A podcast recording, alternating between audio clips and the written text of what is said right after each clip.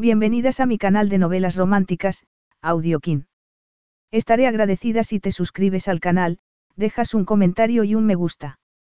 No olvides visitar mis canales de Speaker y Odyssey, en la descripción del vídeo dejaré los enlaces. Comencemos con la narración de la novela cuyo título es Un encuentro inolvidable.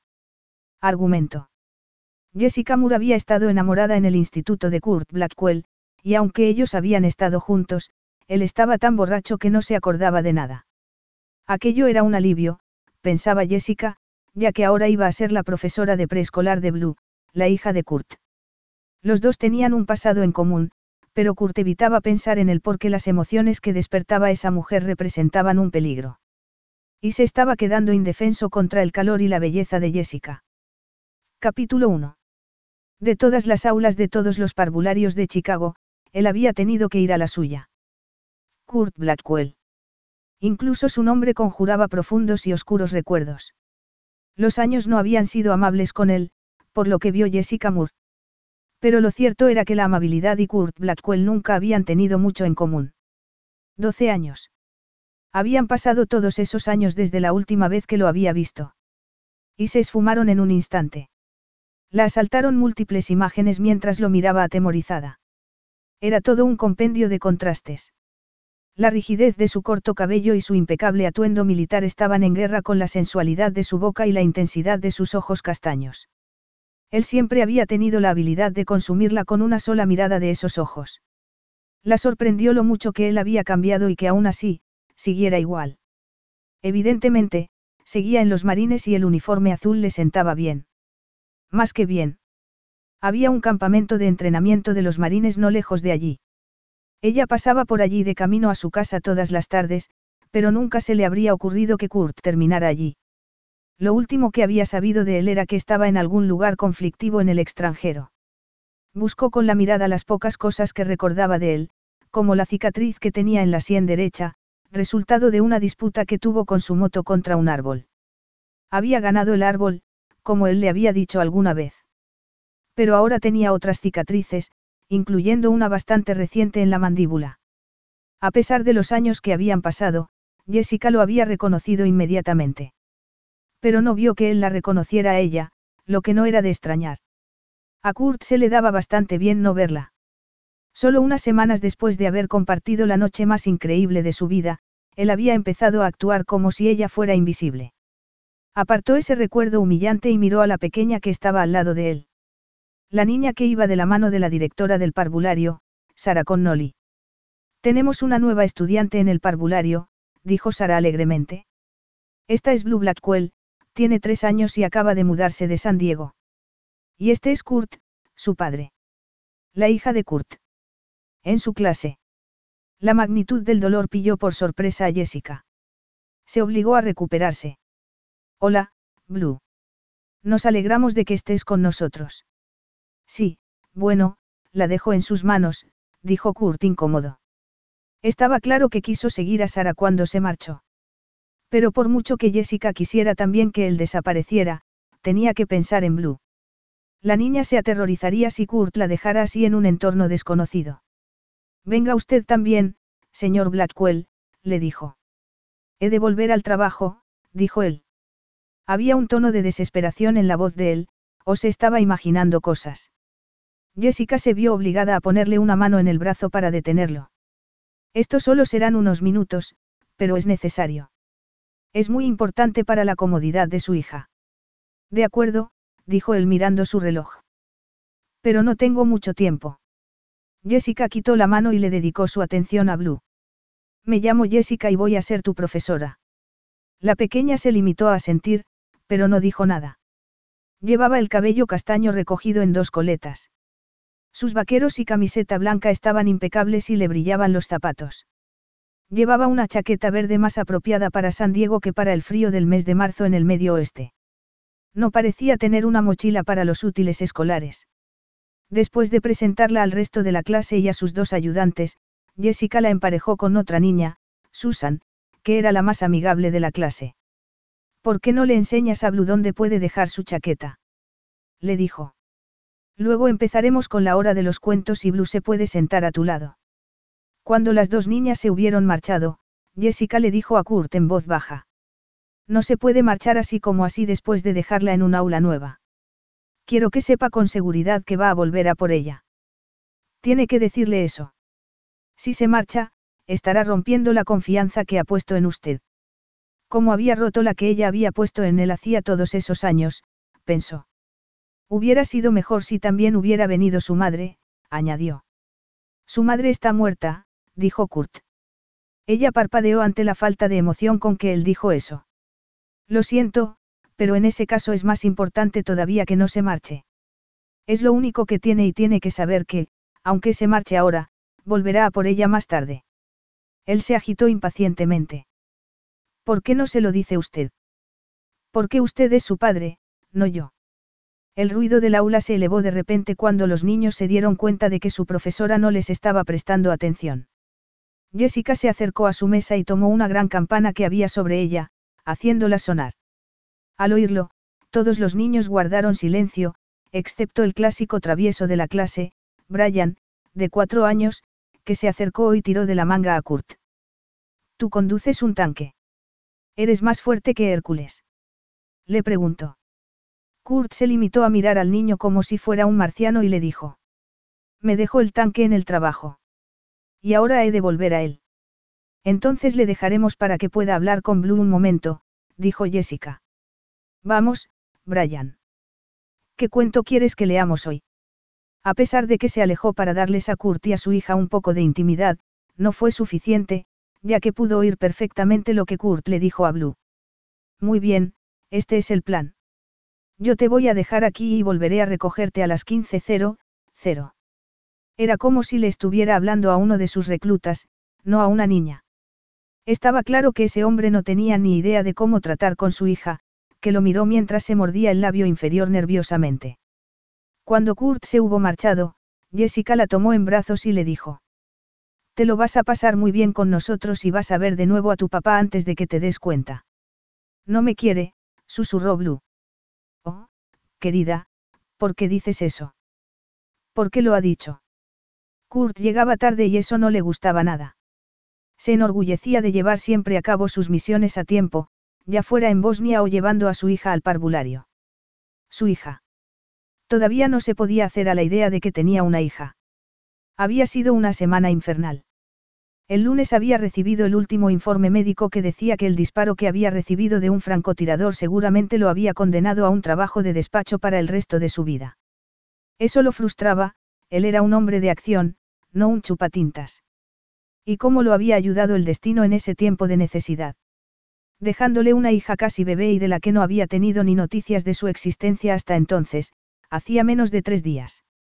La trabajadora social le había dicho que, al parecer, Gloria, la camarera con la que había tenido un amorío en San Diego hacía cuatro años, había tenido esa hija suya.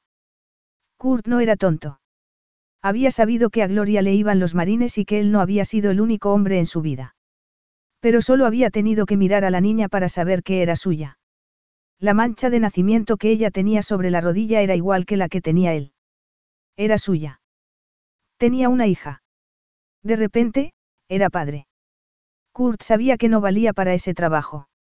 No había conocido a su propio padre, que se había marchado antes de que él naciera. Pero él no abandonaría a Blue. No podía hacerlo. Él afrontaba sus responsabilidades. Era un marine, por Dios. Aunque el uniforme no había impresionado mucho a la profesora de Blue. Lo había mirado como si fuera un gusano. Y le había dado órdenes. No estaba acostumbrado a recibir órdenes de los civiles. Y odiaba ser tratado como un recluta incompetente. Pero lo cierto era que no era ningún profesional en eso de ser padre. ¿Cómo de difícil podía ser? Él era un miembro del cuerpo de marines de los Estados Unidos, con un legado de deber, sacrificio, disciplina y decisión. Tenía la sensación de que iba a necesitar de todas esas cosas y más para dar la talla ante esa profesora. En el momento en que Jessica entró en su casa, se quitó los zapatos y tomó su teléfono móvil y se sentó nerviosamente en el sofá. Normalmente se pondría algo cómodo para estar en casa, pero ese día necesitaba hablar con su mejor amiga cuanto antes. Conocía a Amy Baseman desde que habían compartido piso en la universidad. No te imaginas quién ha venido a mi clase esta mañana, le dijo. Kurt Blackwell. Kurt chico malo Blackwell. El del instituto. El mismo. El mismo que había atrapado su corazón y al que ella le había rendido su amor. Al que le había dado su virginidad. Y el que se había deshecho de ella dándole una patada en la boca después. No tenía que decirle nada de eso a su amiga, ya que Amy lo sabía todo. Dime que ha ido a arrastrarse ante ti después de todos esos años y que tú le has devuelto la jugada. No exactamente. Ni siquiera me ha reconocido. Ha ido a apuntar a su hija a mi clase de educación infantil. Jessica, lo siento. Jessica cerró los ojos y se vio a sí misma como una estudiante de nuevo. La única chica del instituto que no tenía pareja para el baile de graduación. Y allí estaba Kurt, el chico malo del que estaba enamorada desde que empezó el instituto. Él la había conquistado con una simple sonrisa y ella le había contado finalmente sus sentimientos para terminar estando juntos en el asiento trasero de su coche. Aún podía recordar el olor de la hierba recién cortada que entraba por la ventanilla abierta, la sensación del vinilo del asiento contra el cuerpo, el sonido de su nombre en sus labios y el calor de las manos de él sobre la piel. La pasión prohibida y su increíble culminación. Sus únicos pensamientos habían sido para él, su único deseo, estar con él. Pero al día siguiente Kurt se había ido. A los marines. Pero Jessica había estado segura de que él la escribiría desde el centro de entrenamiento. No lo hizo, pero a ella no le entró el pánico. No hasta que no tuvo el periodo, entonces sí. Kurt había vuelto a casa de permiso por unos días, pero ella solo lo supo cuando se lo encontró por casualidad en la calle. Él ni le habló, le dio la espalda con cara de vergüenza y a ella se le cayó el alma a los pies. A la mañana siguiente, tuvo el periodo y se le pasó el miedo a estar embarazada. Con el tiempo, incluso se repuso a la sensación de haber sido traicionada. Pero ahora, el pasado había vuelto. Si realmente se hubiera quedado embarazada hace todos esos años, Kurt y ella tendrían un hijo. Una hija, tal vez. Se parecería a Blue. ¿Qué vas a hacer? Le preguntó a mí haciéndola volver al presente. Jessica respiró profundamente antes de responder. Voy a enseñar a su hija. Soy una profesional y no culpo a la niña de las faltas de su padre. Y esa pequeña necesita a alguien que la ayude. Kurt sigue en los marines y la trata como si fuera un recluta en vez de su hija. Y es un encanto de niña. ¿Qué le pasó a su madre? Por lo que sé, ha muerto. No le puedo dar la espalda a Blue. Lo primero y más importante es que ella es una persona de pleno derecho y se merece tener a alguien que se preocupe por ella, sobre todo después de lo que ha pasado. Ver a Kurt hoy me ha afectado solo por la sorpresa. No hay forma de que vaya a permitir que él se me acerque tanto como para volver a hacerme daño. ¿Necesitas que te ayude a acostarte? Le preguntó Blue. Ya había visto que a la niña se le daba mucho mejor desvestirse que vestirse. Ella agitó la cabeza. Muy bien, entonces iré a tu habitación a apagar las luces dentro de cinco minutos. Kurt suspiró cuando la niña salió del salón. Había tratado de hablarle suavemente, pero no parecía servir de nada. Odiaba la posibilidad de que pudiera tenerle miedo, pero no tenía ni idea de cómo rectificar las cosas. Miró el montón de papeles que tenía que tener listos para la mañana siguiente. Al gobierno le gustaba que todo estuviera por triplicado y eso incluía los impresos. Los cinco minutos que le había dado a Blue pasaron enseguida. Cuando fue a su habitación, la niña lo estaba esperando sentada en la cama tan tiesa como cualquier marine. Descansen, dijo. Ella parpadeó y se relajó un poco. Debería ser feliz. Él quería que lo fuera. Tenía un dormitorio como para una princesa. Le había dejado elegirlo todo a ella misma, sobre todo porque él no tenía ni idea de lo que le podía gustar a una niña de tres años y a ella en particular. Era su hija, pero aún era una desconocida para él. Tal vez si hubiera estado en su vida desde que era un bebé, ahora se le daría bien eso de ser padre. Estaba completamente fuera de su elemento. La niña tenía unos ojos muy tristes. Castaños, como los de él. Y raramente sonreía. Lo hizo cuando él imitó a los tres cerditos, pero le dio la impresión de que era porque estaba haciendo el tonto. Como lo había hecho con la profesora. Por alguna razón, le había parecido conocida, pero no sabía por qué. Ni siquiera estaba seguro de su nombre, ya que no estaba prestando demasiada atención salvo cuando ella le ordenó que se quedara allí. Había reconocido el acero que había en la voz de esa mujer, ya que él mismo era sargento y muy capaz de poner en orden a un grupo de reclutas con solo una orden ladrada. Había tenido cuidado de no hablar así con Blue. Y de no decir palabrotas. A veces no le resultaba fácil. La habitación de la niña estaba llena de personajes de Disney que él no conocía, pero la niña sí. Había tenido suerte de que ese piso de dos habitaciones hubiera estado libre y en el mismo edificio del estudio amueblado que acababa de alquilar antes de que supiera de la existencia de Blue. El casero le había cambiado de muy buena gana el antiguo por ese más grande. Así que ya estás preparada para acostarte. Blue asintió solemnemente. ¿Necesitas algo? Foba. Kurt tomó el oso de peluche que estaba apoyado contra el pie de la cama. Había querido comprarle uno nuevo, pero la niña había insistido en quedarse con ese. Sospechaba que era porque se lo había regalado su madre.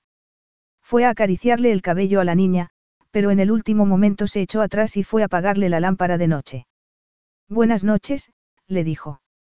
Me he limpiado los zapatos, dijo Blue de repente. Yo, uh, eso está bien. La niña levantó la sábana para que él viera los brillantes zapatos que seguía llevando.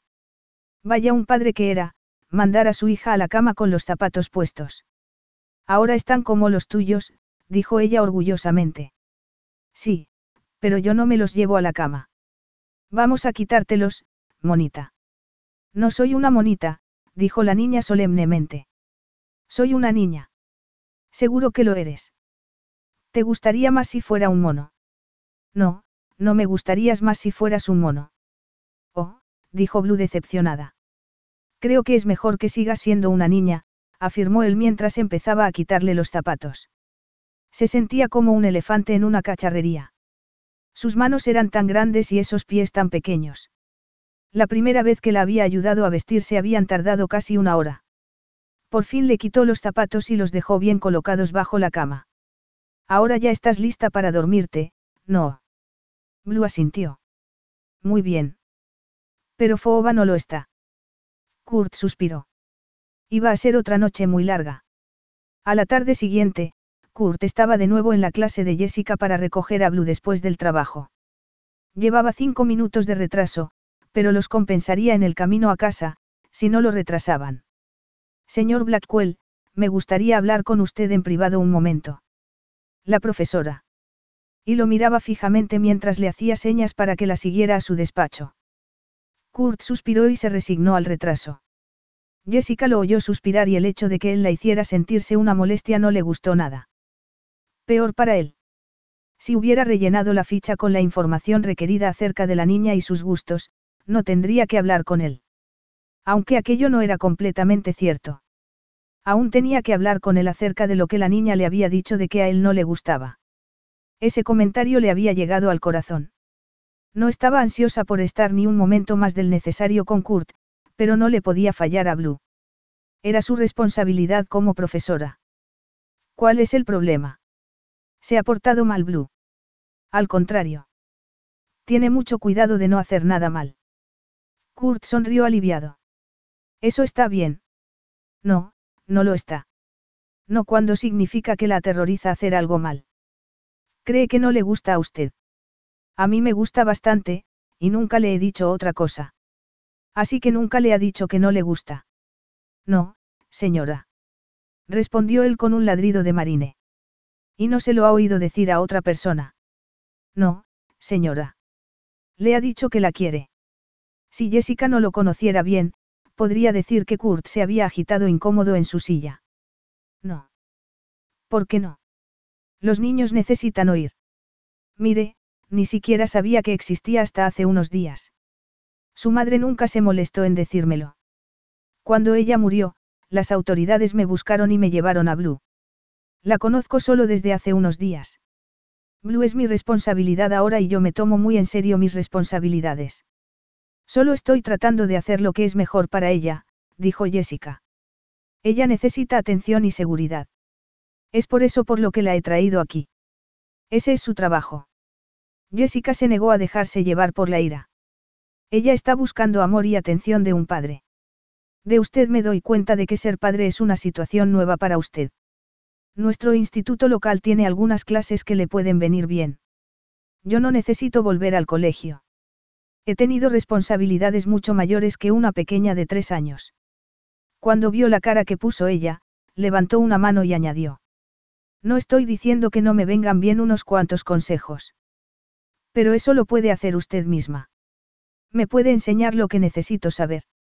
Ya estaba. Habían llegado a una encrucijada. ¿Se atrevería ella a seguirla con él? Aún por Blue. ¿Y qué otra opción tenía?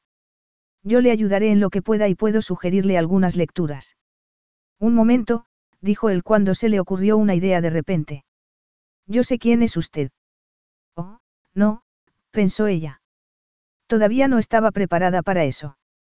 Tú eres Jessie, el cerebro. Dijo el triunfante. Fuimos juntos al instituto. Capítulo 2. Entonces tenías el cabello más largo, pero me soltaste el mismo discurso acerca de aprender cuando te ofreciste a enseñarme geometría. Jessie, el cerebro. Kurt no se podía creer que la volviera a ver después de todo ese tiempo. La última vez que le vio fue. Frunció el ceño. Tenía que ser aquella noche antes de irse con los marines. Le fallaba la memoria, había bebido demasiado esa noche. Recordaba que se habían encontrado y él le había preguntado si quería que se fueran a dar un paseo en su coche. Para su sorpresa, ella había accedido y luego él la había dejado conducir. Habían terminado en un aparcamiento en alguna parte y la había besado varias veces. Lo que sucedió después no estaba nada claro. Pero a la mañana siguiente él se había despertado con la peor resaca de su vida. Todavía le dolía la cabeza de pensarlo. Y la vaga sensación de culpa que sentía, sin duda era resultado del hecho de que nunca más se había puesto en contacto con ella desde esa noche. En su momento, se preguntó hasta dónde habrían llegado. No muy lejos, pensaba, no con Jessie, el cerebro. Ella era una buena chica. Lo más opuesto a él. Tal vez eso explicara por qué se habían mirado antes con tanta hostilidad. Probablemente él habría hecho el idiota esa noche y ella lo habría puesto en su lugar cuando trató de seducirla. La miró con nuevos ojos. Solía llevar el cabello color miel más largo, casi hasta la cintura. Ahora lo llevaba por el hombro. De repente, el recuerdo de sí mismo acariciándole ese cabello sedoso se apareció en su mente tan súbitamente como la explosión de una mina antipersonal. Parpadeó ante esa visión inesperada, pero cuando trató de volver de nuevo a esa imagen, ya había desaparecido. Ella tenía ojos de gata, un poco hacia arriba por el exterior. De un color verde intenso que le recordó la selva filipina. No llevaría lentes de contacto. Se recordó cínicamente a sí mismo que las mujeres tenían varias formas de camuflarse y aparentar lo que no eran, desde operarse la nariz a hacerse implantes de silicona. Recorrió su cuerpo con la mirada. Llevaba unos pantalones cortos de color caqui y una camisa rosa. Nada especial. Ropa muy práctica. Pero debajo había un cuerpo espectacular, como el de Marilyn Monroe, no muy popular en la actualidad, pero el preferido por cualquier hombre sobre las delgaduchas que parecen haber salido de un orfanato o un campo de refugiados. Ya había visto demasiadas así en sus misiones. Sus miradas de gratitud y sonrisas tímidas cuando les ofrecía chocolatina seguían asaltándolo en sus sueños por las noches. Jessie, el cerebro, además, tenía fuerza interior combinada con un cálido corazón. Ahí tenía a una mujer que afrontaba la vida de cara. Una mujer que no se dejaba impresionar por su uniforme, que lo estaba mirando desaprobándolo, la clase de mirada que había recibido él siempre de los adultos durante su vida de adolescente. Que hacía tiempo que no recibía. Ha pasado mucho tiempo, dijo él. Ella se encogió de hombros. Jessie, el cerebro. Llevas el cabello más corto ahora. Y tú también, dijo ella, molesta. Pero volviendo a tu hija. Creo sinceramente que deberías asistir a las clases que te he dicho. Él la interrumpió agitando una mano. Ya has dicho que vas a trabajar conmigo. Ya no hay vuelta atrás. No estaba tratando de hacerlo. Él la miró fijamente. Muy bien, tal vez lo estaba intentando, añadió ella.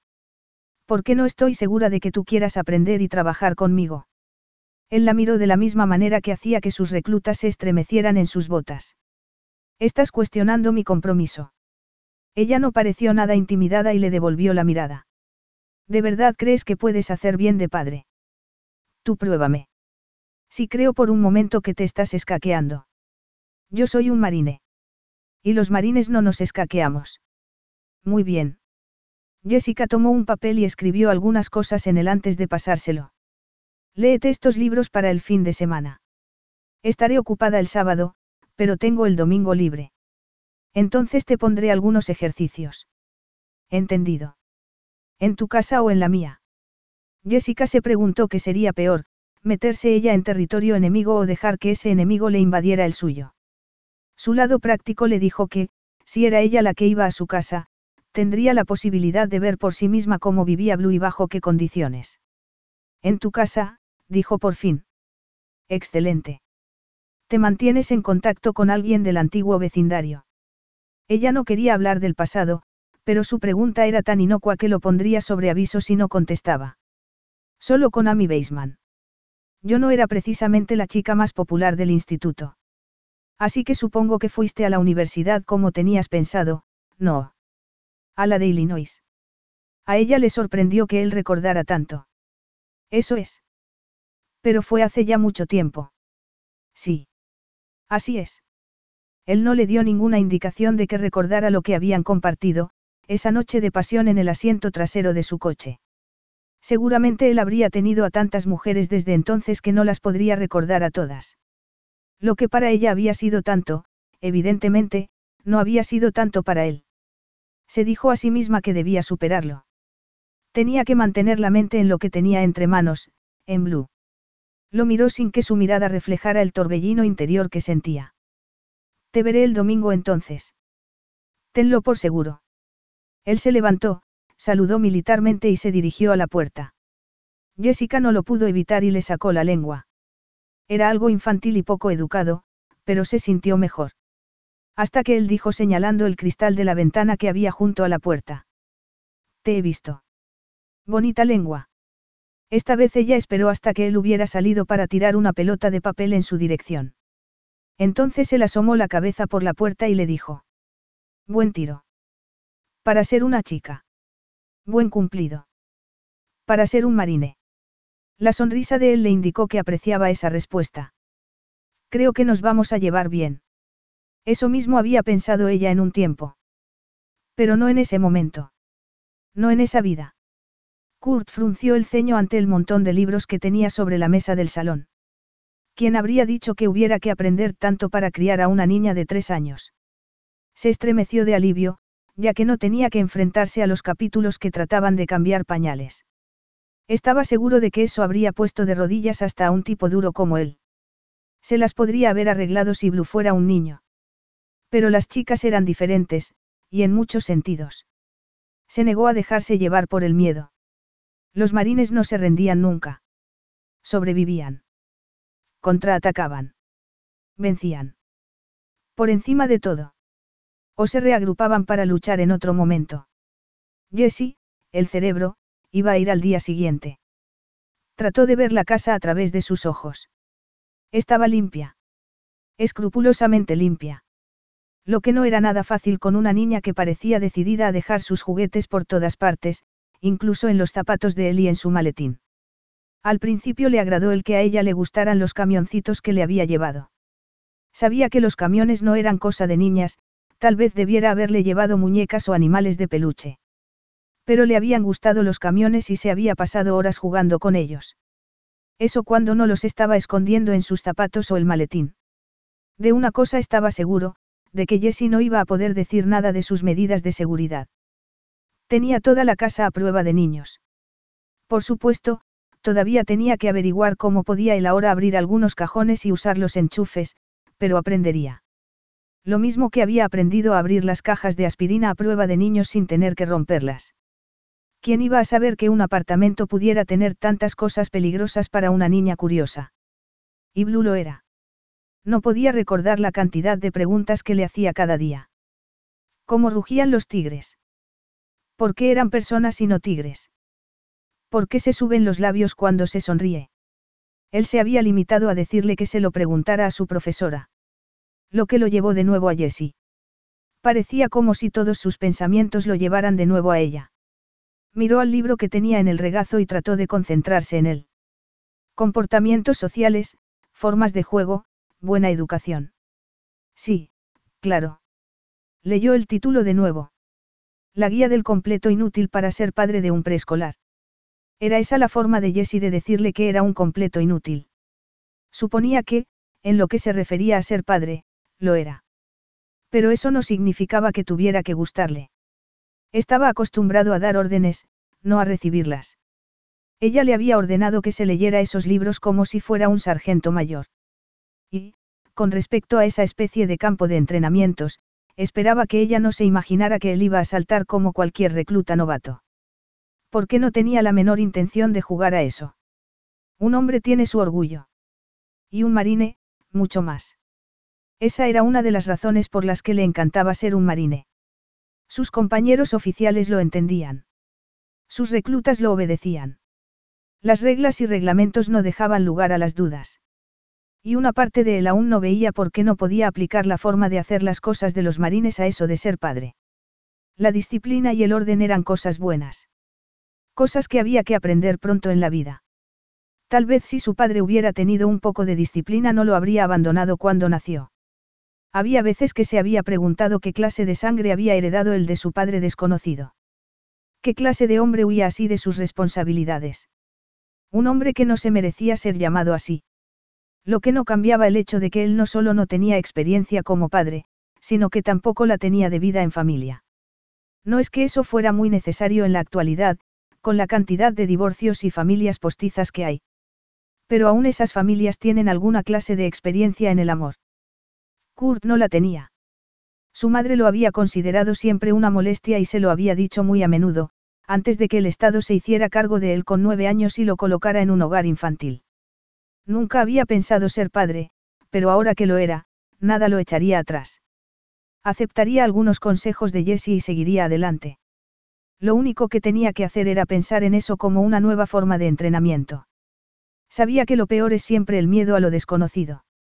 Así que lo único que tenía que hacer era aprender los trucos de ser padre y todo iría bien. Durante el trayecto a casa de Kurt, Jessica estuvo a punto de darse la vuelta una docena de veces, pero la contuvo pensar que, Cuanto antes aprendiera Kurt a ser padre, mejor para todos. Aunque ella no es que supiera mucho de lo que era un padre amante. El suyo siempre había sido un enigma para ella, un hombre autoritario que no conocía el significado de la palabra compromiso. Las instrucciones que le había dado Kurt eran militarmente precisas. Tenía que girar al norte por la avenida Foster, seguir por ella durante 5,6 millas y luego girar al este en el siguiente cruce. No le había dado ninguna de las señales habituales, tal como girar en el bar de la esquina ni nada parecido. Las instrucciones eran como el hombre en sí mismo. Claras y concisas. Se preguntó qué habría pasado con el chico malo que había conocido de adolescente. Habría cambiado tanto. Su curiosidad no era personal. Solo le interesaba la naturaleza humana, eso era todo. Se detuvo delante del edificio, de nueva construcción.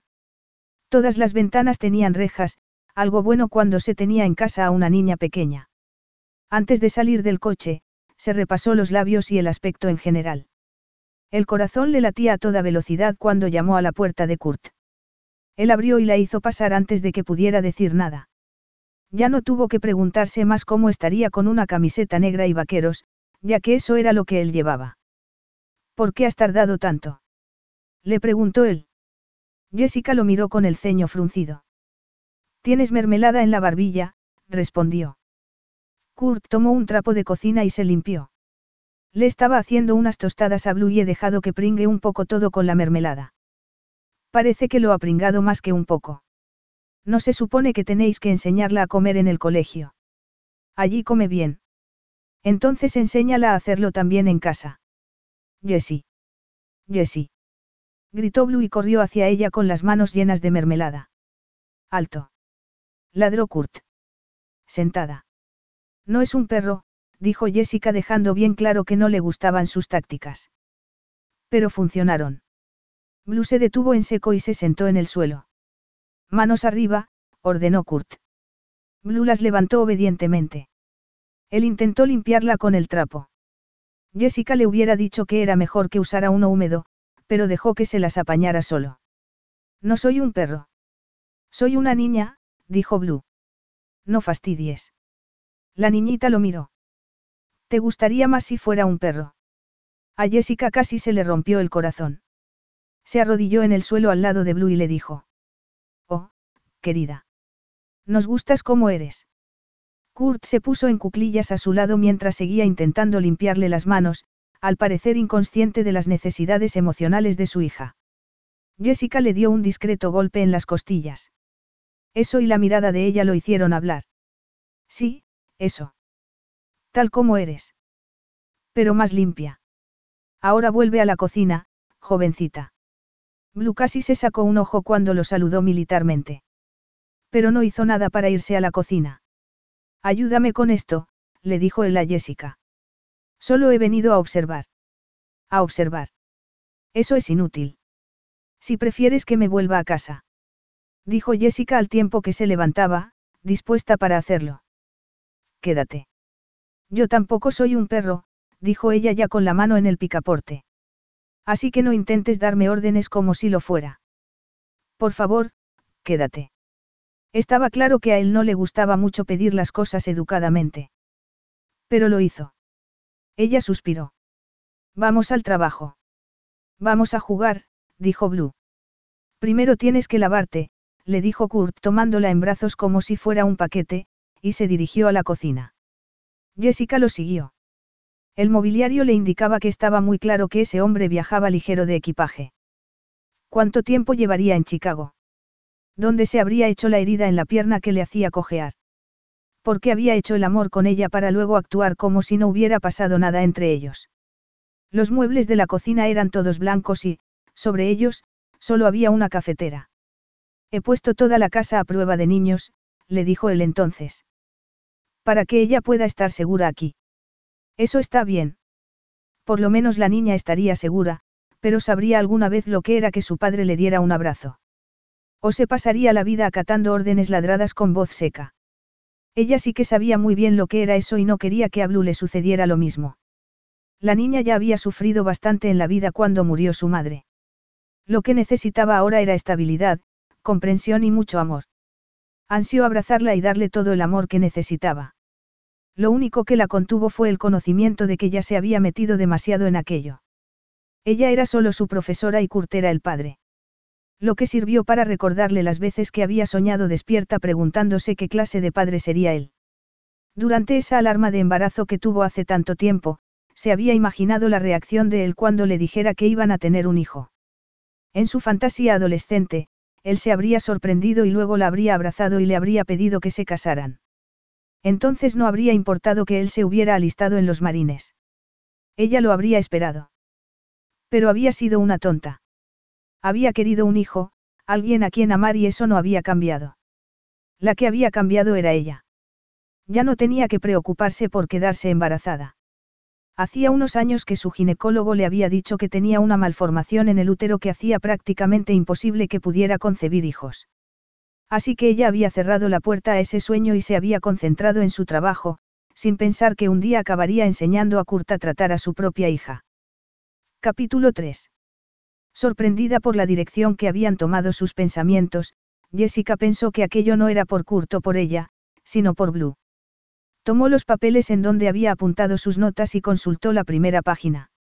La mayoría de las clases para padres se han diseñado para padres nuevos con hijos pequeños, le dijo. He hecho un programa con tus necesidades especiales. Creo que con eso cubriremos lo básico, comer, vestirse, bañarse y acostarse. Blue gritó entonces. No. No me quiero acostar ahora. Está bien, todavía no es hora de acostarte, dijo Jessica. Deja que te vea las manos limpias. Blue se las enseñó. Muy bien. Muy bien, repitió la niña asintiendo. ¿Tienes problemas con algo de lo que te he dicho? Le preguntó Jessica a Kurt. Con todo, pensó él. Pero no estaba dispuesto a admitirlo. Podemos verlo todo. Pero antes tengo unas preguntas que hacerte, dijo él sacando su propio cuaderno de notas. ¿Cada cuánto tiempo hacéis simulacros de incendio? Tenéis conocimientos de pediatría y primeros auxilios. Tenéis todos los papeles en regla en el colegio. Ella pareció impresionada. Ya veo que has leído algo de lo que te sugerí. Eso es. A él no le gustaba nada parecer incompetente, así que se había esforzado en averiguar todo lo que había podido en los últimos días. Muchas cosas de las que habían leído le habían parecido tonterías psicológicas. Él era un tipo claro y sencillo. Le gustó saber que los niños necesitaban rutinas y organización. Lo mismo que los marines. Los reclutas que él entrenaba necesitaban la disciplina para acatar las órdenes. El hacer que un recluta novato dominara su miedo a las alturas lo suficiente como para conseguir bajar en rapel por una torre de entrenamiento le hacía sentirse bien. Tal vez esa era su oportunidad de sobreponerse a un miedo propio, el de ser padre. Sobreponerse al miedo era otra de las cosas que debe hacer un marine. Sí, le gustaba verlo de esa manera. ¿Has oído algo de lo que te he dicho? Le preguntó ella exasperada. Sí. Has dicho que tenéis conocimientos de primeros auxilios y que el colegio tiene todas las licencias en regla, además de tener todos los extintores y alarmas contra incendios necesarios y que hacéis los simulacros de incendios que pide la ley. Y ahora cuéntame los secretos de vestir a un niño. Saber concentrarse en más de una actividad a la vez, era otra ventaja que él tenía sobre un padre normal. Otra cosa que le habían enseñado los marines. Secretos. Lo dices como si hubiera solo una forma de conseguirlo. Y no es así. A veces hay que aprender por el método de prueba y error. Lo que puedo hacer es darte algunas sugerencias. Blue, aquí presente, es una niña pequeña, no un saco de patatas. Blue es una niña, repitió Blue orgullosamente. No un saco de patatas. Ni un perro. ¿Qué quieres decir? Le preguntó Kurt Jessie. Que pareces un poco incómodo cuando la tomas en brazos. Eso era porque él era un hombre más acostumbrado a llevar un fusil de asalto que a un niño. Enséñame. Por favor. Solo tienes que actuar naturalmente. Eso es fácil de decir. Mira, dijo Jessica al tiempo que tomaba a Blue en brazos y se la colocaba sobre una cadera. Es así. Esa es una forma de chica de llevar a un niño. Ah, ahora eres tú el experto. Mira tú. Kurt tomó a Blue y, después de un momento de no saber qué hacer, se la echó al hombro. Yupi un caballo. Gritó Blue al tiempo que le daba con los talones en el pecho. Ten cuidado, no vaya a usar tu cabello de riendas, le dijo Jessica. No es lo bastante largo. Y era cierto, pero Blue le agarró de las orejas. No me agarres las orejas, ordenó él. ¿Me has oído, jovencita? Señor, sí señor, dijo la niña. Cuando trató de saludar, casi se cayó de sus hombros. Él la bajó y la sujetó bajo el brazo izquierdo. Tengo caca, dijo Blue y Kurt la dejó en el suelo como si fuera radioactiva. ¿Necesitas ayuda? Preguntó Jessica tratando de no reírse. ¿A quién se lo preguntas, a Blue o a mí? A los dos. Blue puede ir sola al cuarto de baño. Gracias a Dios. También está preparado a prueba de niños. A Jessica le gustó ver que él seguía vigilando la puerta entreabierta del baño. Durante la ausencia de Blue, Jessica pensó que ese era un buen momento para hablar de las emociones. Blue necesita saber que tú la quieres de cualquier manera, no solo cuando está limpia o cuando es buena. Recuerda que tu hija te verá como a su modelo de cómo expresar las emociones, así que tienes que expresarlas sinceramente. Las emociones no eran algo que necesitara un marine. De hecho, para él, no servían para nada más que para estorbar. Y, con respecto a la sinceridad, no creía que Jessie quisiera que él expresara su pánico interior.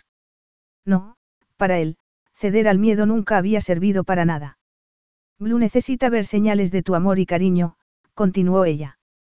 Hay varias formas de hacerlo, darle besos y abrazos para felicitarla cuando haga algo difícil, o consolarla cuando llore, cuando le duela algo. ¿Es eso lo que hizo tu padre contigo? Esa pregunta la pilló por sorpresa. No, todo lo contrario. Y aún así, pareces haber salido muy bien. Las apariencias engañan. Así que, básicamente, me estás diciendo que, si no la abrazo en los momentos adecuados, la estaré perjudicando para toda la vida, no. No me presiones en eso. Yo creía que los marines estaban acostumbrados a la presión. Sí, bueno. Sigo sin creer que eso de ser padre sea tan complicado, gruñó Kurt. Tranquilo, marinero. Todavía no has visto nada, le dijo ella sonriendo. Kurt se sintió como un idiota. Y todo por esa inesperada sonrisa de Jessie. Apabullado por una mujer con unos ojos tan verdes que darían envidia a las hojas de los árboles bañadas por el sol. Se estaba poniendo poético.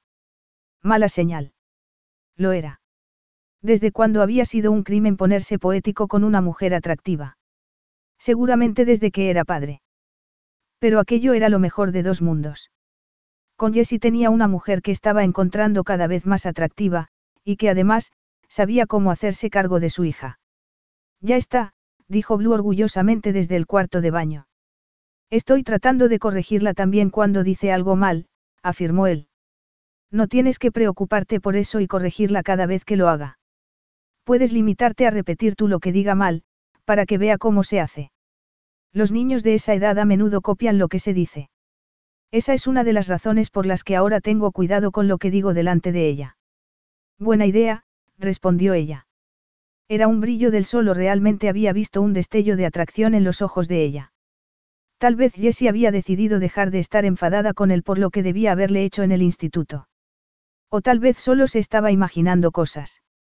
Llevaba solo tanto tiempo que el pensamiento de ligar con una mujer atractiva era suficiente como para que la sangre le corriera un poco más a prisa. Eso podía ser interesante, pensó. Mientras Blue se sentaba en el suelo del salón y se ponía a jugar con sus camiones, Jessica le dijo. Lo primero es lo primero. Empecemos con los primeros auxilios. ¿Qué sabes de eso? Lo suficiente como para hacerte el boca a boca, respondió él. Ese súbito destello del chico malo que había sido en el instituto, la pilló por sorpresa. Bueno, lo siguiente son las comidas, respondió tratando de sobreponerse a la impresión. ¿Hay alguna razón para que los primeros auxilios vayan antes de la comida? Eso me hace pensar que ya has probado cómo cocino yo. Jessica no tuvo más remedio que sonreír. ¿Qué le estás dando de comer? Hoy golosinas y patatas fritas, respondió él en broma. Cuando vio la mirada de sorpresa de ella, añadió. ¿Qué pasa? ¿Era eso lo que te estabas esperando? No. Que fallara la respuesta. Eso no es cierto. No. Entonces, ¿por qué me estás tratando como si yo fuera un recluta novato que no distinguiera mi pie de un hoyo en la pared? Lo siento si no te gusta mi sistema de enseñanza. No soy una experta educando adultos. Y yo no soy un experto en aceptar órdenes de una civil, pero no me quejo. Eso es porque eres tú quien necesita de mi ayuda. Y tú eres la que me ha ofrecido esa ayuda. Ofrecido. Más bien se había visto obligada a ofrecérsela, pero no iba a ponerse a discutir de semántica. Estoy tratando de ayudarte, pero sería más fácil si no fueras tan cabezota y no tuvieras esa actitud. No soy yo el que tiene una actitud, eres tú. No. Sí. No. Sí, no, sí, no, repitió Blue. Jessica tuvo que reírse. Parece como si fuéramos un par de niños de tres años, dijo. Yo los tengo, dijo la niña levantando tres dedos orgullosamente. Estos. Jessica le sonrió. Muy bien. ¿Qué le has hecho al G.I. Joe? Le preguntó Kurt al ver lo que le estaba haciendo la niña al soldado de plástico. Lo he puesto bonito, respondió Blue mostrándole el sombrero de flores que le había puesto. El G y Joe no lleva flores, dijo Kurt muy serio. Todos los demás G y Joe se reirían de él. Ponle el casco de nuevo. Blue miró insegura a su padre y sus grandes ojos castaños se le llenaron de lágrimas. Vaya, exclamó Kurt. No llores. Las niñas mayores no lloran. Claro que sí, intervino Jessica y tomó en brazos a la niña.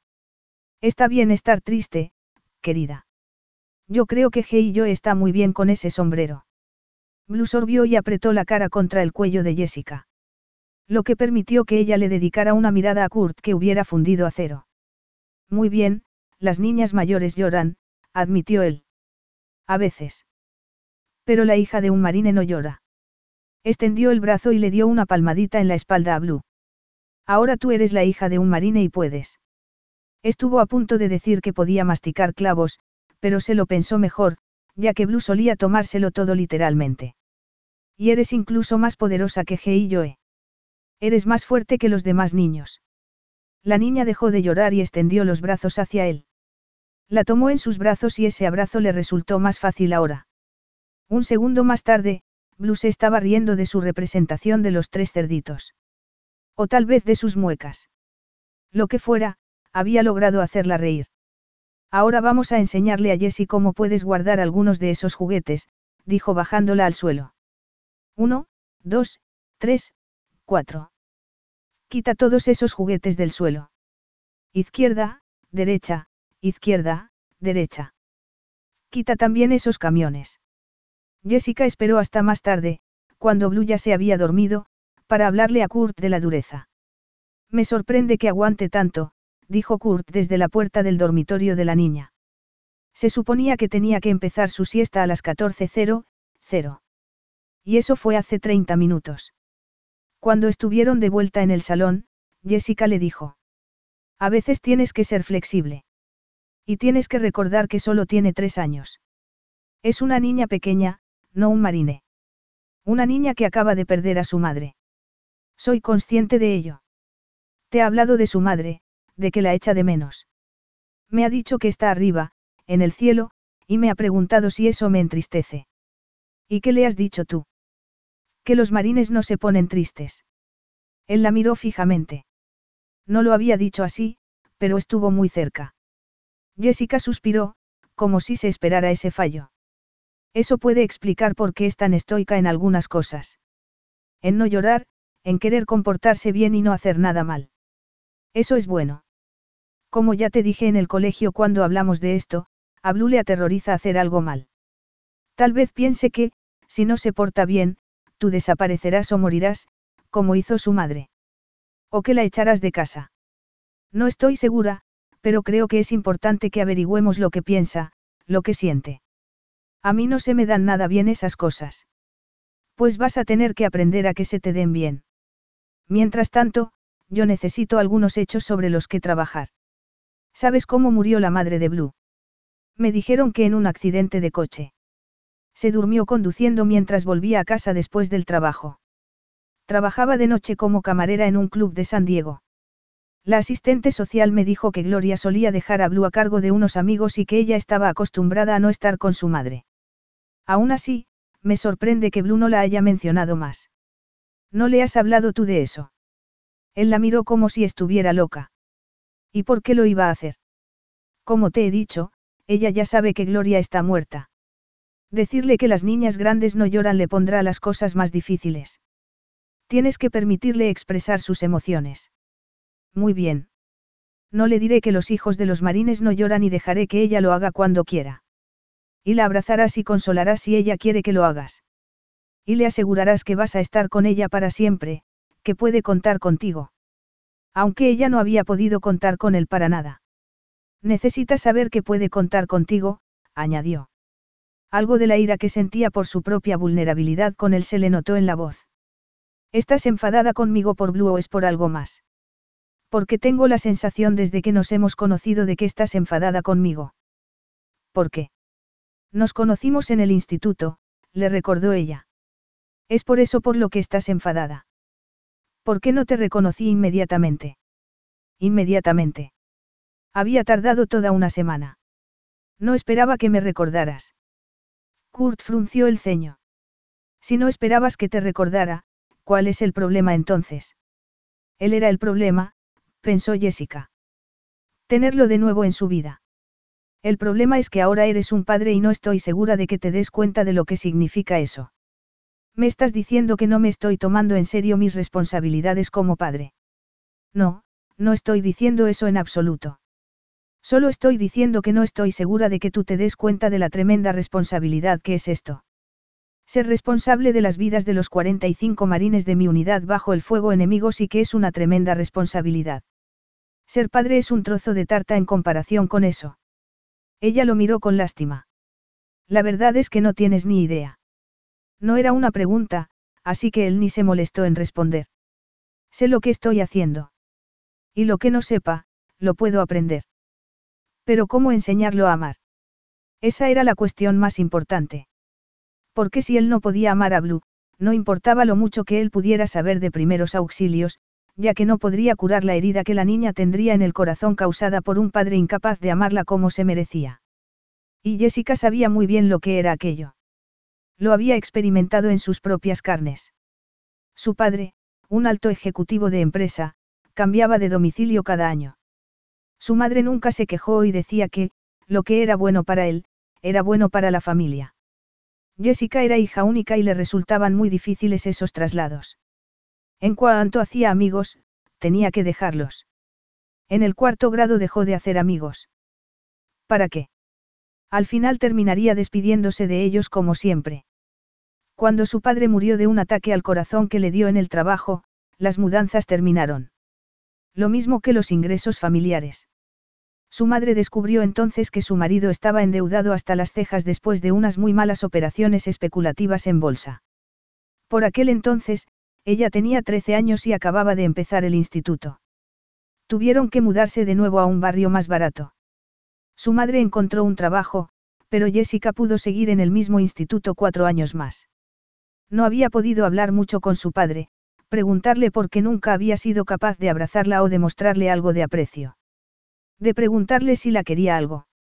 De decirle que ella sí que lo quería y que lamentaba haberlo decepcionado en algo. ¿No me crees? La voz de Kurt interrumpió sus pensamientos. ¿Qué? Jessica parpadeó y lo miró. He dicho que lo que no sepa de ser padre, lo puedo aprender, y luego tú no me dices nada. No ha sido por ti. Estaba pensando en otra persona. Ese comentario lo irritó.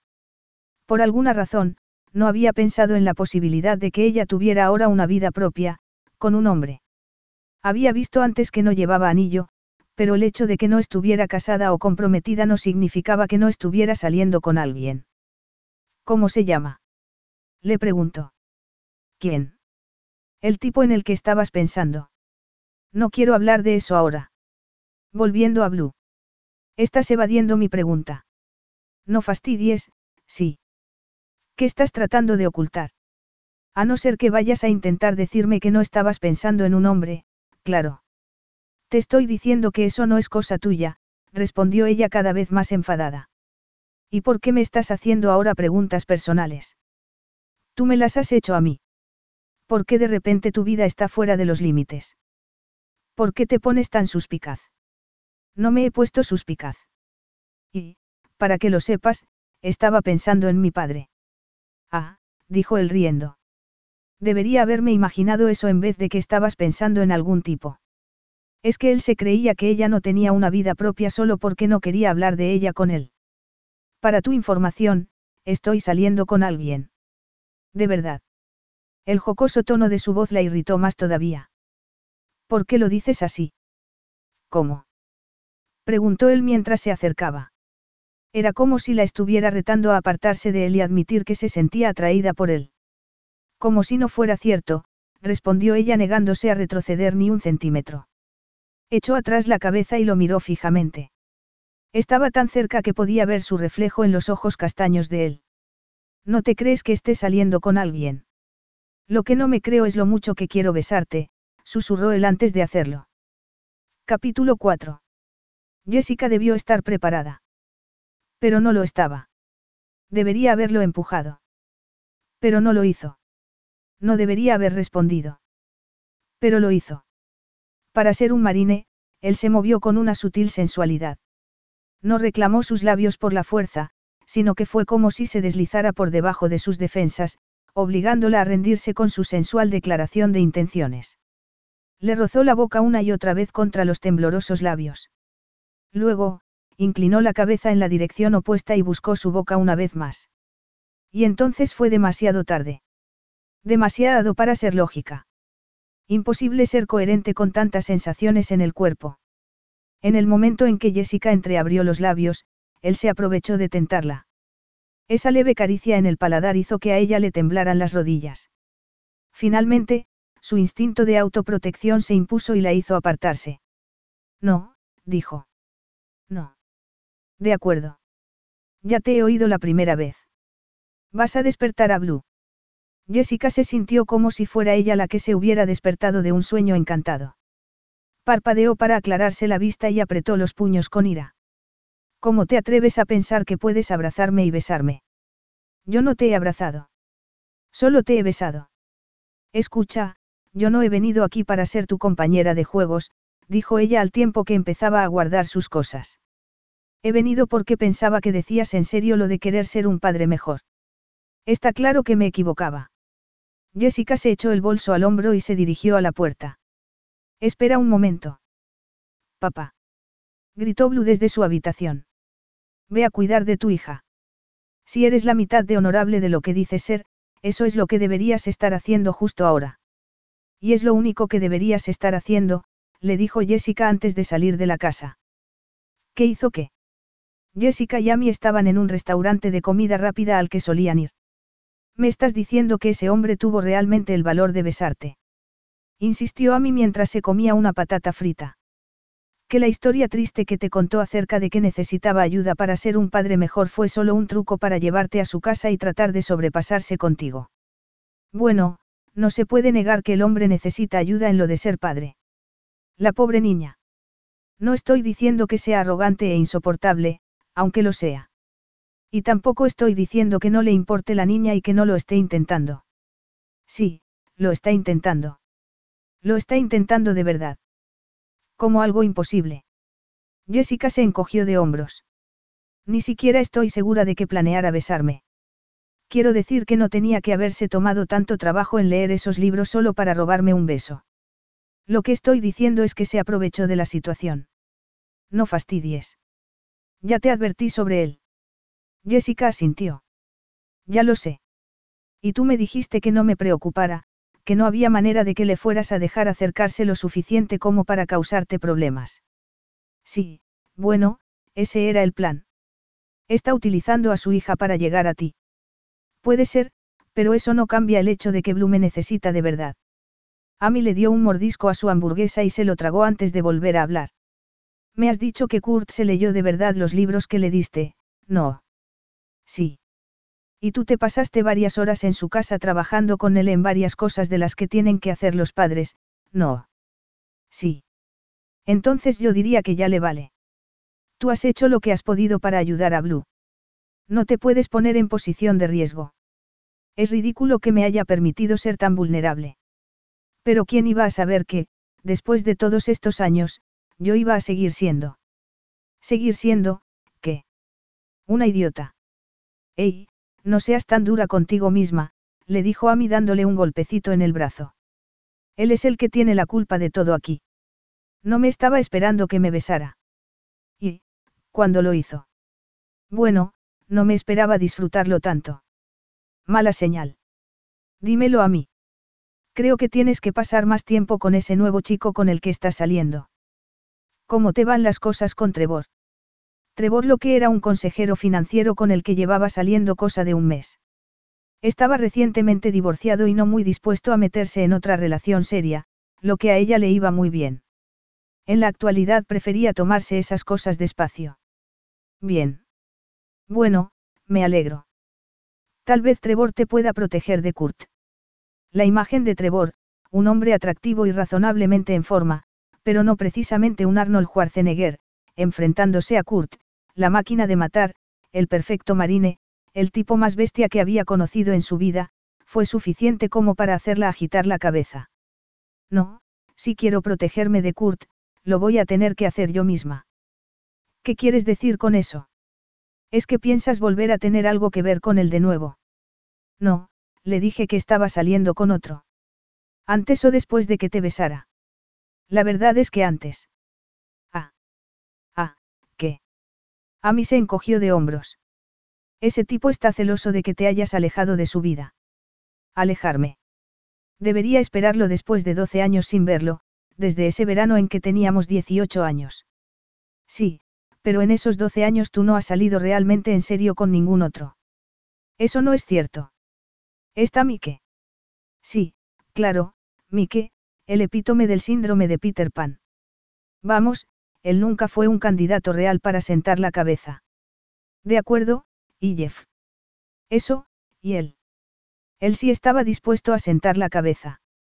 Estuve cerca de aceptar su proposición de matrimonio el año pasado. Estar cerca se dice solo cuando un caballo casi te ha dado un acozo cuando casi te ha estallado una granada de mano. Lo que nos lleva de nuevo a Kurt, el epítome de las granadas de mano y minas antipersonales en lo que se refiere a las relaciones personales. ¿Sabes una cosa? Dijo Amy agitando nerviosamente una patata frita delante de ella. Yo creo que la razón por la que no aceptaste la propuesta de matrimonio de Jeff es que nunca te has repuesto realmente de Kurt. Jessica casi se atragantó con su hamburguesa. Eso es ridículo. Lo es. Puedes decirme sinceramente que no has deseado que su hija sea tuya también. Jessica tuvo que apartar la mirada. Amy la conocía demasiado bien. La expresión de Amy mostró su arrepentimiento inmediato. Lo siento, no he querido sacar a la luz recuerdos dolorosos. La mayoría de mis recuerdos de Kurt lo son, repuso Jessica. Eso nunca es una buena señal en una relación. Nunca tuvimos realmente una relación. Yo le enseñé geometría y él me enseñó a estar juntos en el asiento trasero de un coche. Si aquello hubiera sido solo un encuentro físico, lo habría superado ya. Muy bien, admito que Kurt fue mi primer amor y sí, hay algo poderoso en el primer amor. Pero ese beso de hoy ha sido solo un despiste momentáneo. De ahora en adelante he decidido ser inmune a los encantos de Kurt. A mí sonrió. A mí nunca se me habría ocurrido meter a Kurt y encanto en la misma frase. No, a no ser que haya cambiado completamente de cómo era en el instituto. Peligroso, tentador, provocativo, poderoso, todo eso lo admito. Pero encantador. De eso, nada. No lo creo. Suena demasiado suave para Kurt Blackwell. A no ser que se haya pulido un poco con la edad, claro. Difícilmente. Es tan poderoso como antes. Ah. No digas, ah, de nuevo. Nunca dices, as, como esos a no ser que quieras decir algo, y normalmente, es algo que no me va a gustar a mí. Creo que vas a necesitar una vacuna más fuerte contra Kurt que una charla conmigo mientras nos comemos unas hamburguesas. Creo que vas a necesitar otro hombre. Toma, le dijo a mí y le pasó su teléfono móvil. Ya es hora de pedir refuerzos. Llama a Trevor. Kurt trató de llamar a Jessie varias veces el domingo por la tarde, pero ella no respondió y no le pareció bien dejarle un mensaje en el contestador. ¿Qué le podía decir? Que lamentaba haberla besado. No lo lamentaba. Lo que lamentaba era que ella se hubiera marchado tan aprisa. Y que a Blue le hubiera molestado no haberse podido despedir de ella. El que él le dijera que ya la vería en el colegio al día siguiente pareció caer en oídos sordos.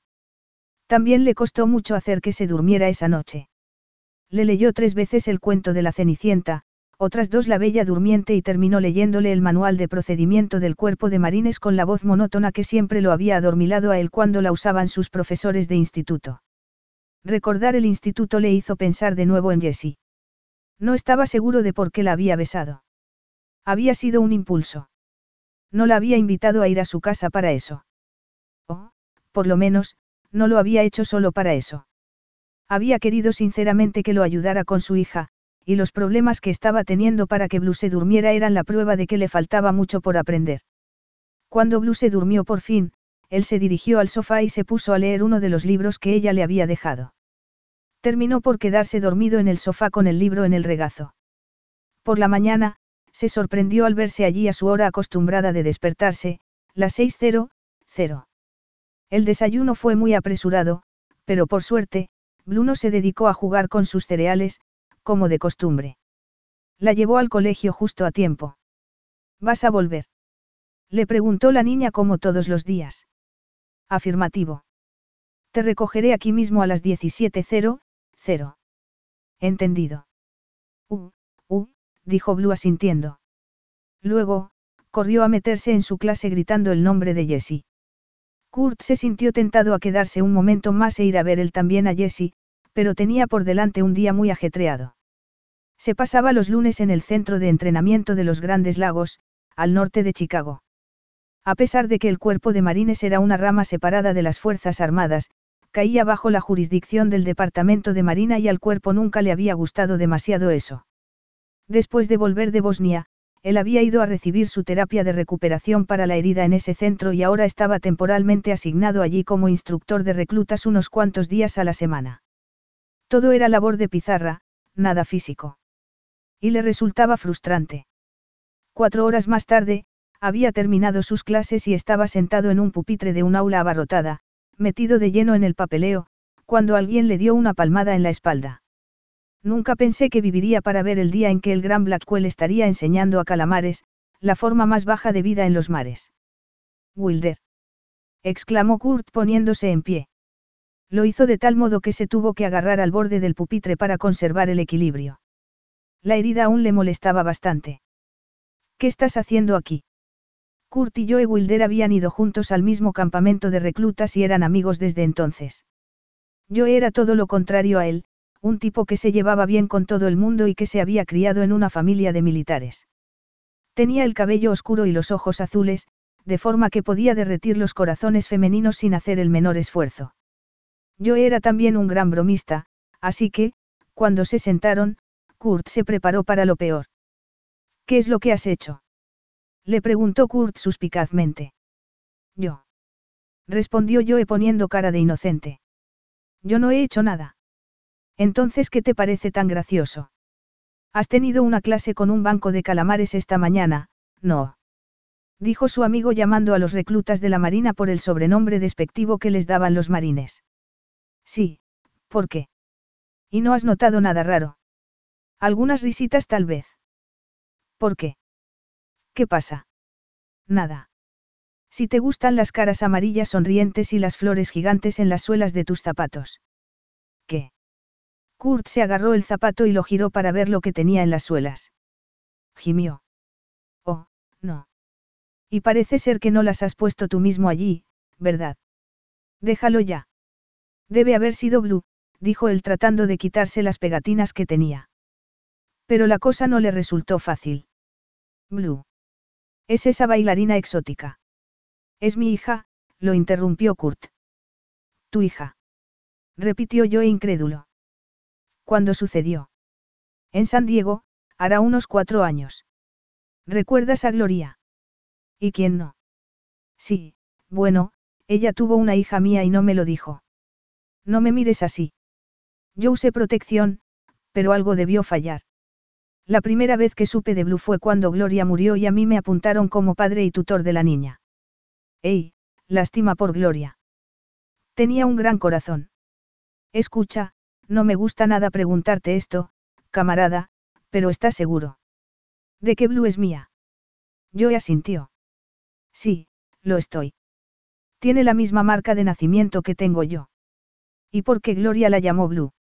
A ella siempre le gustó el uniforme azul, así que me imagino que esa es la razón del nombre de la niña, azul en inglés. Cielo santo, no me puedo quitar estas pegatinas.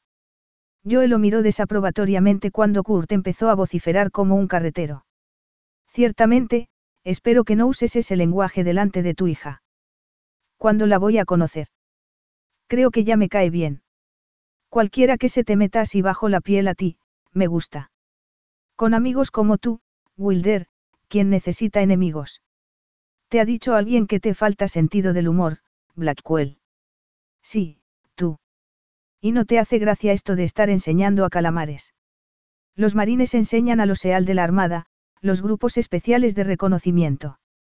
Ahora que lo mencionas, estoy de camino a Guántico para recibir un entrenamiento especial. Tenía unas horas libres antes de que salga mi vuelo y pensé pasarme por aquí para ver cómo te iba. No tenía ni idea de que te iba a encontrar hecho todo un padre. No estoy nada seguro de esto de ser padre. ¿De qué me estás hablando? Tú eres un marine. ¿Cómo de duro puede ser eso de ser padre? Sí, eso era lo que yo pensaba. ¿Y quién te ha hecho cambiar de opinión? ¿Cómo se llama y cuál es su número de teléfono? Kurt lo miró un poco menos amistosamente que antes. Se llama Jessie y es la profesora de educación infantil de mi hija. Y no saques la agenda, no te voy a dar su número de teléfono. Está en la guía.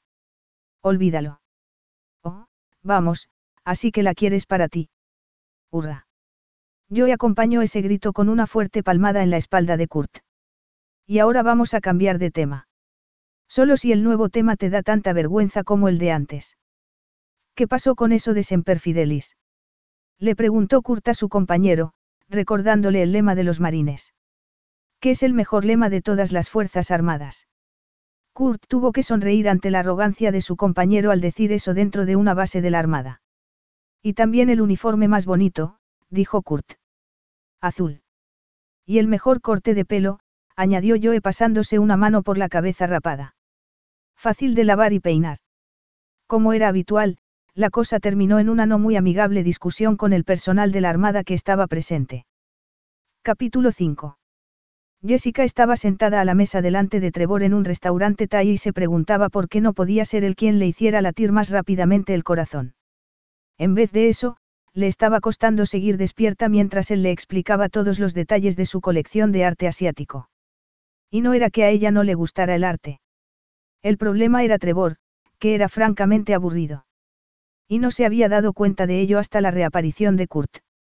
Por otra parte, Trevor era un hombre bastante atractivo y tenía éxito en su trabajo, aunque estaba un poco demasiado pagado de su inteligencia y dinero. Llevaban saliendo desde hacía cosa de un mes. Al principio, ella había pensado que se sentiría más atraída por él a medida que fuera progresando su relación, pero no había sido así. No había una chispa real entre ellos. Y no era como si ella estuviera buscando algo de lujuria en eso.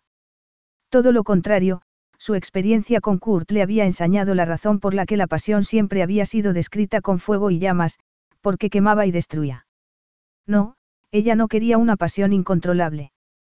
Pero sí algo más de lo que tenía con Trevor. Seguramente no era una buena señal que ella prefiriera estar en ese momento en su casa viendo la televisión que allí con él. O que lo mejor de la velada fueran los rollos de primavera. Estaba claro que, por mucho que Amy le hubiera dicho que había que pedir refuerzos en la figura de Trevor, lo único que iba a salir reforzado de esa velada era la idea de que ella y Trevor no tenían mucho futuro juntos. Tal vez debía haber llamado a los marines en su lugar. O a un marine en particular. No supo de dónde había salido ese pensamiento. Esa era la clase de pensamientos que la habían metido siempre en problemas.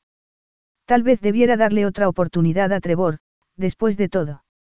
Pero al final de la velada, cuando él le dio un beso de buenas noches, ella supo que no había esperanza. Tal vez él pensó lo mismo, ya que no le dijo nada de volverla a llamar.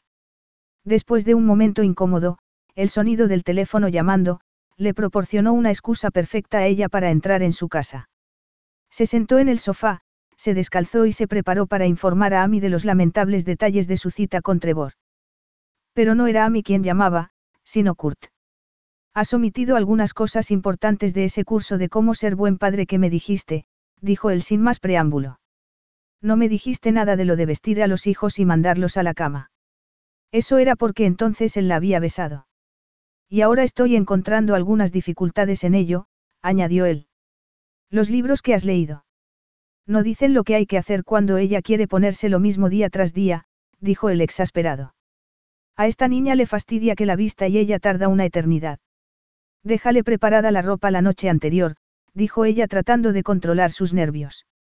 Y deja que ella la elija. A esa edad les gusta hacer las cosas por ellos mismos. Ey, a mí me parece muy bien que sea independiente y autosuficiente. Pero no me puedo pasar todo el día esperándola. No, la verdad es que esperar no es tu especialidad. Él ciertamente no la había esperado a ella. Seguramente la habría olvidado en el momento en que se marchó de la ciudad. ¿Qué debo hacer con ella? En este momento estoy dispuesto a ponerla mi uniforme de camuflaje, si es necesario. Tal vez si ella te ha visto salir así por la mañana, te quiera imitar y llevar lo mismo para ir al colegio. Solo estaba bromeando. No tienes que ponerle un uniforme. Solo lávale la ropa todas las noches o cómprale ropa igual para que puedas alternar. Estoy segura de que se le pasará cuando se sienta más cómoda y segura con lo que le rodea. Parece que está avanzando más que los demás niños en el colegio. Hay otra niña, Susan, que la ha adoptado como su amiga y es muy abierta, así que la está ayudando mucho. Es con la que la emparejaste el primer día. Eso es. A ella le sorprendió que él se acordara. Había pensado que él no había prestado atención a nada de lo que había dicho por lo ansioso que estaba por dejar a su hija y marcharse de allí. Pero, aparentemente, lo había juzgado mal. Por lo menos en eso. Hay una cosa más, dijo Kurt. El domingo que viene es Semana Santa y tengo esa circular que mandasteis acerca de la búsqueda del huevo de Pascua el sábado. Pero Blue ha pintado en ella y no puedo leer los detalles, como la hora y el lugar. Él no estaba hablando del beso, así que, porque ella seguía deseando estrangularlo. Seguramente él ya lo habría olvidado. Muy bien, ella podía hacer lo mismo y se podía centrar en los progresos escolares de Blue. Lo trataría como trataba a los demás padres. La búsqueda del huevo de Pascua será en el parque de detrás del colegio.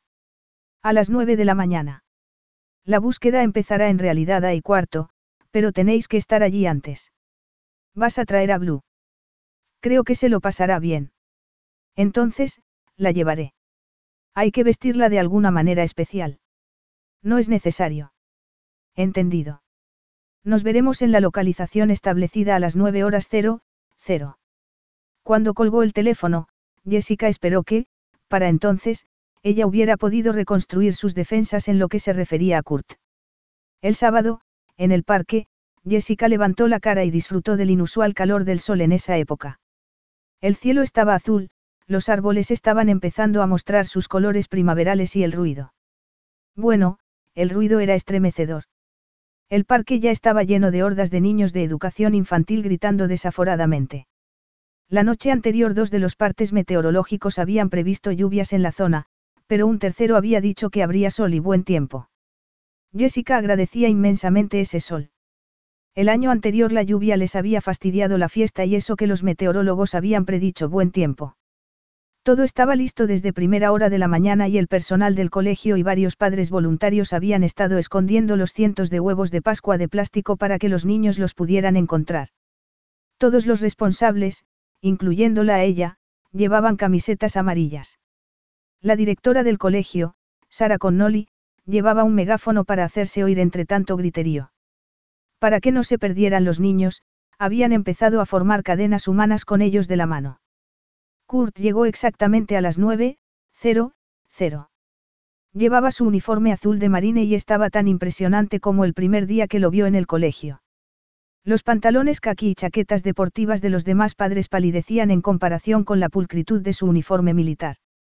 Los botones brillaban al sol, mientras que los guantes blancos que llevaba doblados en el cinturón, lo estaban con una precisión milimétrica. Y llevaba de la mano a Blue, vestida de rosa, sonriente y con una cesta igualmente rosa en la mano, para los huevos. El corazón se le subió a la garganta a Jessica y se le llenó de un dolor agridulce. ¿Cómo sería tener una hija así? Jessie. Jessie. Gritó la niña al verla y tiró de su padre. Ya estoy lista. Jessica la miró y vio lo mucho que se parecía Kurt en lo obstinado de su mandíbula y en la profundidad de sus ojos castaños. La niña llevaba toda la semana ansiosa para que empezara la búsqueda del huevo de Pascua. Como la mayoría de los niños de su edad, no tenía un concepto muy real del paso del tiempo. ¿Cómo se va a proceder en esta operación? Le preguntó Kurt. Se supone que todos los padres han de acompañar a los niños. La mayoría lo hacen. Antes de que Kurt pudiera decir nada, Sara dijo por el megáfono. Muy bien, ya estamos listos para empezar. Que empiece la cuenta atrás. 5, 4, 3, 2, 1. Ya. Y allá van, dijo Jessica. La frenética búsqueda de las golosinas que había dentro de los huevos había comenzado. Todos estaban a la vista y en sitios no muy altos. Los niños corrían como locos y Jessica no pudo evitar mirar a Blue. No era difícil verla, ya que estaba cerca de Kurt y él destacaba entre la multitud.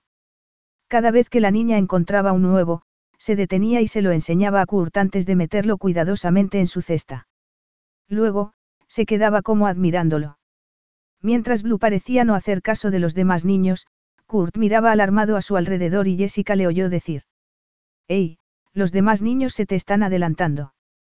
Ve a conseguir más huevos. Blue le sonrió entonces. Vamos, chica, muévete. Te estás quedando atrás. Vamos, adelante. Jessica lo vio todo rojo. Se acercó a ellos y sonrió a Blue. Blue lo está haciendo bien. Lisa, ¿por qué no te llevas un momento a Blue? Le dijo a su ayudante. Luego, tomó del brazo a Kurt y se lo llevó a donde la niña no los pudiera oír, antes de decirle enfadada. Blue lo está haciendo bien, pero tú, don Marine de las narices, te estás buscando problemas. ¿Qué? ¿Por qué me miras así? El propósito de todo esto no es recoger más huevos que los demás. Claro que lo es. Él se negó a dejarse intimidar por el hecho de que esa era la primera vez que iba a una búsqueda del huevo de Pascua. Pero eso no tenía importancia ahora. Las reglas de una búsqueda del huevo de Pascua eran similares a las de una misión de búsqueda y rescate. Solo que, en este caso, lo que se buscaba eran huevos de plástico llenos de golosinas. Cuantos más, mejor. Cualquier idiota podía darse cuenta de eso. El propósito es divertirse, le dijo ella. Divertirse. Dijo él como si aquello no le sonara de nada. Ganar es divertido. Aquí no hay ni ganadores ni perdedores. Ah, ya lo tengo, dijo él asintiendo. Como todos son niños pequeños, no quieres llamar perdedores a los que no ganen. No son perdedores. No, no en la vida. Solo en la búsqueda del huevo de Pascua de hoy. Escucha, tú, dijo ella dándole un puñetazo en la barriga. No me estás escuchando. No te das cuenta. Dijo él mirando impacientemente a su hija, que le estaba enseñando a Lisa su cesta. Blue se sigue retrasando mientras nosotros estamos aquí, discutiendo. Se está divirtiendo, Kurt. Déjala. Deja que encuentre su propio camino. Él la miró de nuevo a la cara. ¿De qué me estás acusando ahora? De ser demasiado competitivo. Soy un marine. Se supone que hemos de ser competitivos. No en una búsqueda del huevo de Pascua. Él se tensó. Perdona si mis maneras no son perfectas. Este es el primer evento de esta clase al que asisto. Si te estoy avergonzando, entonces este marine y su hija se retirarán inmediatamente. No, dijo ella poniéndole una mano en el brazo. Lo siento. No he querido decir. ¿Qué? Que no encajo entre todos estos padres yuppies. ¿No crees que eso ya lo sé yo? Jessica se dio cuenta de que acababa de ofenderlo sin querer. Lo siento, repitió. Es solo que no tienes que tratar de triunfar con tanto empeño. Ya te he dicho. Que los marines estáis entrenados para triunfar, ya lo sé. Pero recuerdas lo que te dije acerca de ser flexible. Siempre flexible. Perdón. El lema de los marines es Semper Fidelis, siempre fiel. Es el mejor lema, y la mejor forma de darle la vuelta es siempre flexible. Así que, si me estás preguntando si puedo ser flexible, la respuesta es sí. En ocasiones. Ella se dio cuenta de la forma en que no dejaba de vigilar a Blue. Pero esta vez su mirada tenía. Afecto. Sí, definitivamente había una luz especial en sus ojos cuando se fijaba en su hija. Parte era eso, parte orgullo y, tal vez, miedo. Pero definitivamente tenía mucho de afecto paternal. Su irritación se esfumó. ¿Cómo van las cosas entre Blue y tú? Le preguntó. Bien. Me dijiste que tenía que meterme más en su vida y la he apuntado a unas clases en un gimnasio para niños en el centro deportivo. Empieza esta tarde. Tienen un trampolín y cosas para escalar. Eso le vendrá bien, no. Seguro que se lo pasa bien allí.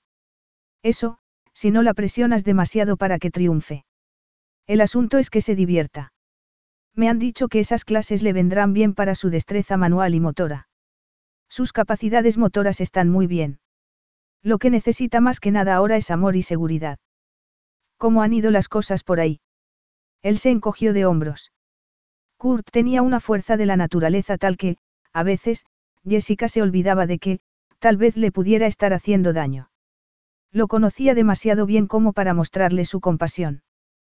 ¿Te importa si nos sentamos? Llevo en pie desde temprano, preparando todo esto. Se dirigieron a un banco del parque, él cojeando más de lo habitual.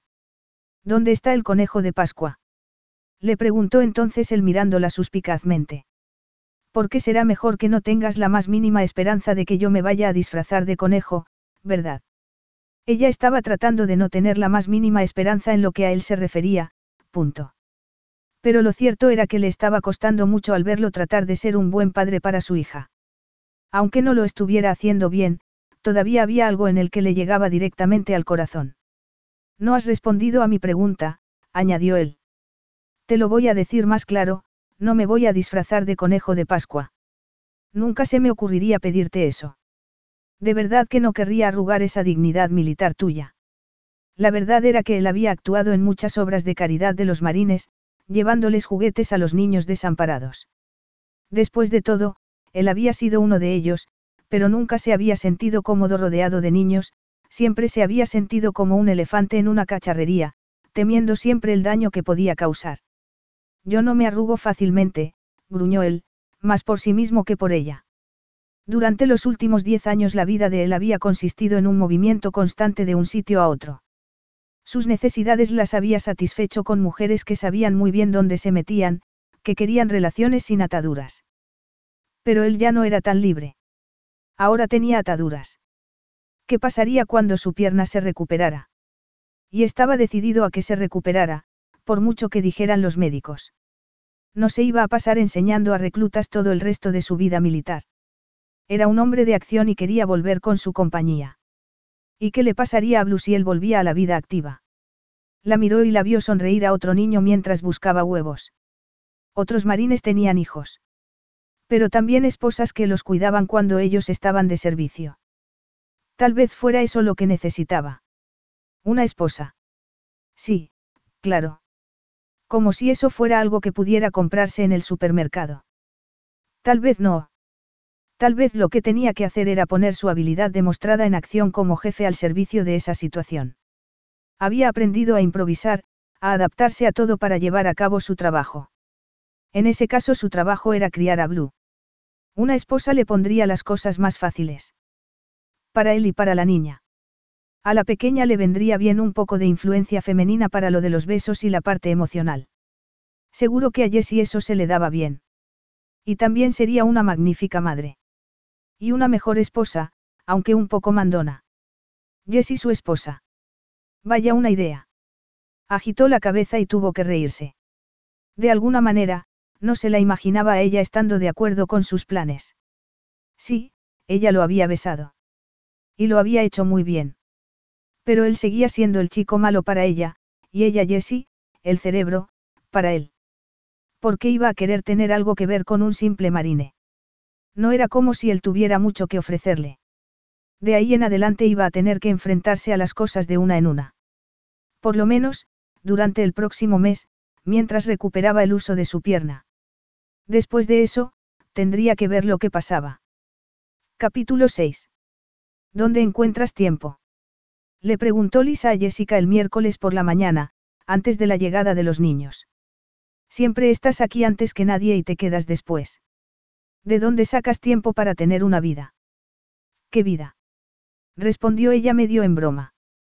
Hacía poco que habían decorado de nuevo el colegio, y lo había hecho casi todo ella, en su tiempo libre. Lisa le dijo. La nueva decoración está muy bien. Tienes muy buen ojo para estas cosas. Gracias, pero aquí somos un equipo. No lo podría haber hecho sin ti. Lisa y su otra ayudante, Tabana, supervisaban cada una a un grupo de cinco niños, mientras que Jessica trabajaba con todos, organizando. ¿Cuál es la agenda para hoy? preguntó Lisa. Hoy es el día de los castillos de arena, entre otras cosas. Lisa sonrió. Mi favorito. Solo roguemos para que no todos quieran hacerlos al mismo tiempo. Mientras que algunos programas hacían que los niños rotaran de una actividad a otra a una señal de la profesora, en eso los niños tenían algo que decir en lo que querían hacer. Yo creo que jugar a ir de compras puede servir de contrapartida, dijo Jessica. Eso les puede tentar. Hablando de tentaciones. ¿Te diste cuenta de que el padre de Blue vino a la búsqueda del huevo de Pascua con su uniforme azul? Él es difícil que pase desapercibido. Seguro que sí. Me fijé en él el primer día, cuando vino a dejar a Blue. Entonces llevaba el mismo uniforme. Lisa suspiró e hizo girar los hermosos ojos castaños y rasgados en sus órbitas de la forma en que solo una chica de 19 años lo puede hacer. Había veces en que Jessica se sentía décadas mayor que su ayudante, de rasgos asiáticos. Cuando ella hizo el amor con Kurt, tenía un año menos que Lisa. Yo creía que ahora te iban los tipos intelectuales, le recordó Jessica. Lisa suspiró de nuevo. Es que los hombres de uniforme tienen algo. Sobre todo si ese hombre era Kurt. Era estúpido que se sintiera celosa solo porque Lisa, que era mucho más joven y bonita que ella, se hubiera fijado en Kurt, quien, por cierto, seguro que las prefería como ella en vez de a las profesoras de educación infantil que no podían tener hijos. Sabía muy bien que no era culpa de él que sus dudas e inseguridades hubieran vuelto en bloque. Aquella era una batalla privada que tenía que pelear ella sola. Pero eso le demostraba lo vulnerable que era en lo que se refería Kurt. Estáis hablando las dos del mismo marine. Les preguntó Tabana cuando se reunió con ellas. Tabana, que tenía 50 años y cuatro nietos, seguía sintiendo una gran pasión por la vida que Jessica admiraba. Con su cabello corto y su gran figura, Tabana parecía mucho más joven. Sabía muy bien que era una mujer grande y estaba orgullosa de ello. Además, le encantaban los colores brillantes y ese día llevaba un caftán amarillo y púrpura. Volved atrás y contadme lo que me he perdido. No te has perdido nada, dijo Jessica. Has traído esas fotos que prometiste de tu nueva nieta. Si te crees que me puedes distraer hablándome ahora de mi nieta, deja que te diga. Entonces se interrumpió y sonrió ampliamente antes de añadir. Que tienes razón.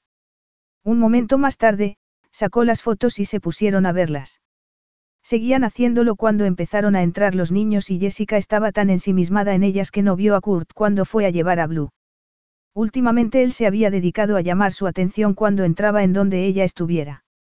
Incluso los niños se daban cuenta de ello. Pero esa mañana fue Blue la que llamó su atención. Jessie, Jessie. La pequeña corrió hacia ella para abrazarla. Jessie, ven a verme al gimnasio. Blue se quedó mirándola muy seria mientras ella se lo pensaba. Al final, no pudiendo resistirse a la mirada de la niña, le dijo. De acuerdo, iré. ¿Lo prometes? Te lo prometo. Y así fue como esa misma tarde se vio entrando en el centro deportivo y se sentó con los padres de los demás niños en una esquina del gimnasio. No le había dicho a Kurt que iba a ir y no sabía si lo había hecho Blue. Cuando Blue la vio, le saludó con la mano. Su pequeña es adorable, le dijo la mujer que estaba sentada a su lado. Yo tengo cinco hijos y aún quisiera tener una niña. Esas palabras le cayeron encima a Jessica como una tonelada de ladrillos. No es mía, respondió secamente. Oh, lo siento. Solo pensaba. Está bien, dijo ella. Pero no lo estaba. ¿Cómo podía estarlo? Cuando deseaba de todo corazón que Blue fuera suya. Se habría levantado y marchado de allí en ese momento, pero Blue agitó la mano para llamar su atención gritando. Mírame. Mírame. Mientras tanto Kurt, con un cuaderno en la mano, estaba observando a su hija tan críticamente como un juez de gimnasia en las Olimpiadas. ¿Cuándo aprendería? Kurt pudo sentir la desaprobación de Jessica incluso desde el otro lado del gimnasio y se preguntó qué podía haber hecho mal esta vez. No había usado las palabras ganadores o perdedores en todo el día. En vez de eso, le estaba enseñando a su hija a mejorar sus volteretas. ¿Qué podía haber de malo en eso? Muy bien, le dijo a la niña. Ahora céntrate, Blue. Tú eres. Una niña marine, respondió ella como le había enseñado. ¿Quién? Nunca me rindo. Y son tres. Lo puedo hacer yo sola. La niña lo volvió a intentar vacilante. Kurt se acercó a ella y la miró a los ojos. Has de tener un plan. ¿Recuerdas la regla de las seis P's? Yo no tengo ganas de hacer pis. Kurt se negó a ruborizarse. Un marine no se ruboriza. Estoy hablando de la letra P. Una prevención propia y prioritaria previene un perfeccionamiento pobre. Eso era algo que él había aprendido en los cursos de supervivencia y no veía ninguna razón por la que no pudiera funcionar tan bien en esa situación. ¿Ves cómo ese niño de allí se balancea tan bien? Eso es lo que tienes que lograr tú también, pequeña. ¿Me entiendes? En vez de saludar militarmente, la niña le sonrió y le dio una palmada en la mejilla antes de alejarse de nuevo. Muy bien, mamás y papás, dijo el monitor. Ya es hora de cambiar de aparatos. Kurt recogió a Blue y le dijo. Ahora recuerda nuestro plan de juego, dijo él señalando su carpeta como si esperara que la niña pudiera descifrar las notas y diagramas que había escrito. Cuando los miró él también, se dio cuenta de que eran bastante complicados. Eran como los planes de campaña de algún general. Mientras tanto, su hija se estaba dirigiendo a la colchoneta como si no le importara nada en el mundo. Mírame. Le gritó por encima de las voces de los demás niños. Se bamboleó como un borracho, pero se recuperó lo suficiente como para no darse la vuelta completa. Cuando Kurt gritó animándola, Blue se levantó y sonrió, pero se cayó al suelo. No lloró, se levantó y se dirigió al siguiente ejercicio. ¿Has visto eso? Le preguntó Kurt a Jessica cuando se acercó a él. No lo ha dejado, sigue. Sí, lo he visto. También he visto que tú la estás dirigiendo. ¿Hay alguna ley en contra? No, dijo ella mirando a su cuaderno. Suponiendo que no esperes que haga demasiado. Si uno se propone fines bajos, nunca se llega a las alturas. Cuando él fue a por su hija, Jessica recordó las alturas que ella había alcanzado con él en el asiento trasero de su coche. Sus fines habían sido muy altos entonces. Había querido que él la amara, que se la llevara y le diera felicidad. Había querido darle hijos a él. Pero eso lo había hecho otra mujer. Habría él amado a la madre de Blue. No le parecía, pero claro que él siempre había mantenido bien atados sus sentimientos. Él estaba mostrando señales de empezar a ser un buen padre para su hija. Era más abierto que al principio. Y no cabía duda del orgullo que se le notaba en la cara cuando veía a su hija hacer algo bien. Ese día él llevaba unos vaqueros y camiseta, pero aún así destacaba entre los demás padres. No, él no destacaba por el uniforme. Nunca había sido por eso. Era por sí mismo. Se estaba acercando cada vez más a su corazón. Poco a poco. Gracias por venir a cenar con nosotros, le dijo Kurt mientras le abría a Jessica la puerta del restaurante de comida rápida. Cuando salieron del gimnasio, estaba lloviendo y Blue había querido ir de la mano de los dos, así que Jessica se vio unida a Kurt por la niña. Era difícil no verse afectada por la metáfora. O por ese hombre y su hija. En las tres semanas que habían pasado desde que él apareció en el colegio, Kurt había cambiado en algunas cosas y había seguido tercamente igual en otras. Aún seguía siendo un montón de contrastes. Y seguía teniendo la habilidad de consumirla con una simple mirada. Eso no había cambiado nada. Pero había algunas diferencias. La cicatriz reciente que tenía en la barbilla estaba empezando a sanar. Y parecía más a gusto con ella y con Blue. Y Blue también había cambiado. Ya no era una niña asustada y parecía contenta y alegre. En ese momento, Blue miró al cielo y les dijo. El cielo está llorando. Mi mamá vive allí. En el cielo. Está ella llorando también. Capítulo 7. Kurt miró a Jessica de una manera que hizo que ella se diera cuenta de que aún no sabía cómo hablar de la muerte de Gloria. Que él le revelara tanto ya era un gran paso. No hacía mucho, él habría respondido con una expresión de acero que no revelaría ninguna emoción. Así que él estaba progresando, lenta pero seguramente. Entonces Blue preguntó de nuevo. ¿Se pueden dar volteretas cuando se está muerto? Ahora la expresión de Kurt era claramente de pánico. No veo por qué no, respondió Jessica. Tabana se va a morir. Jessica le apretó la mano y le dijo. Espero que no lo haga hasta dentro de mucho tiempo. Blue miró a su padre. ¿Y tú, papá? Kurt se quedó helado, incapaz de decirle eso de que los marines no mueren nunca, que solo se van al infierno y allí se reagrupan. Todo el mundo se muere alguna vez, dijo él por fin. Pero pienso estar por aquí mucho tiempo. Hasta que tú seas, por lo menos, tan vieja como lo soy yo ahora. Todo el mundo se muere. Incluso el conejo de Pascua. Uh, bueno, yo no soy un experto en conejos de Pascua. Jessie sabe más de eso que yo. Entonces los interrumpió la camarera para preguntarles si querían una mesa. Emily era una mujer de unos 60 años que llevaba allí desde que Jessica podía recordar, pero solo trabajaba ya por las tardes de los fines de semana, así que Jessica no la veía tan a menudo como antes. Miró a Blue y le dijo sonriendo. Eres la cosa más bonita del mundo. No, respondió la niña. El G y yo es más bonito que yo. Para sorpresa de Jessica, Kurt no la corrigió inmediatamente diciéndole que ese soldado de juguete no era bonito. En vez de eso, dijo. Nadie es más bonito que mi hija. Eso hizo que a Blue se le iluminara el rostro. Jessica deseó abrazar a Kurt. Deseó tener palabras para poder decirle lo importante que era ese momento, lo mucho que la pequeña necesitaba el amor y la aprobación de su padre.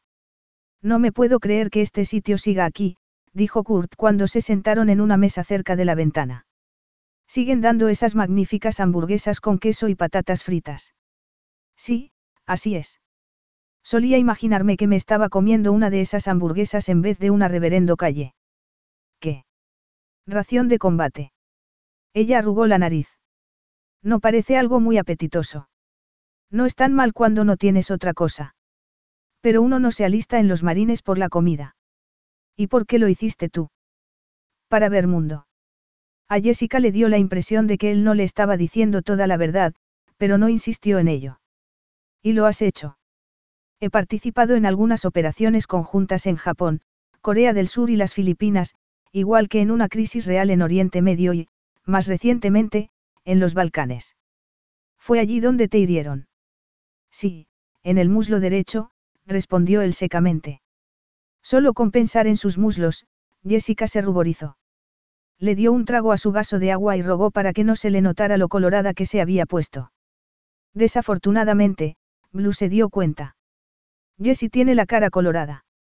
¿Por qué hace calor? respondió ella desabrochándose el botón de arriba de la camisa. ¿No creéis?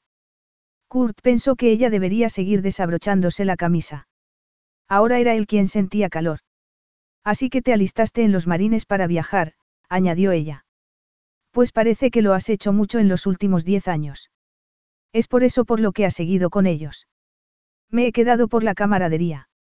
Éramos un grupo de chicos de todas partes del país, algunos ricos, otros no, algunos con estudios, otros no, todos entrenándonos juntos. Cuando vas a una misión y abandonas el país, te das cuenta de que la cosa es en serio y no te puedes echar atrás.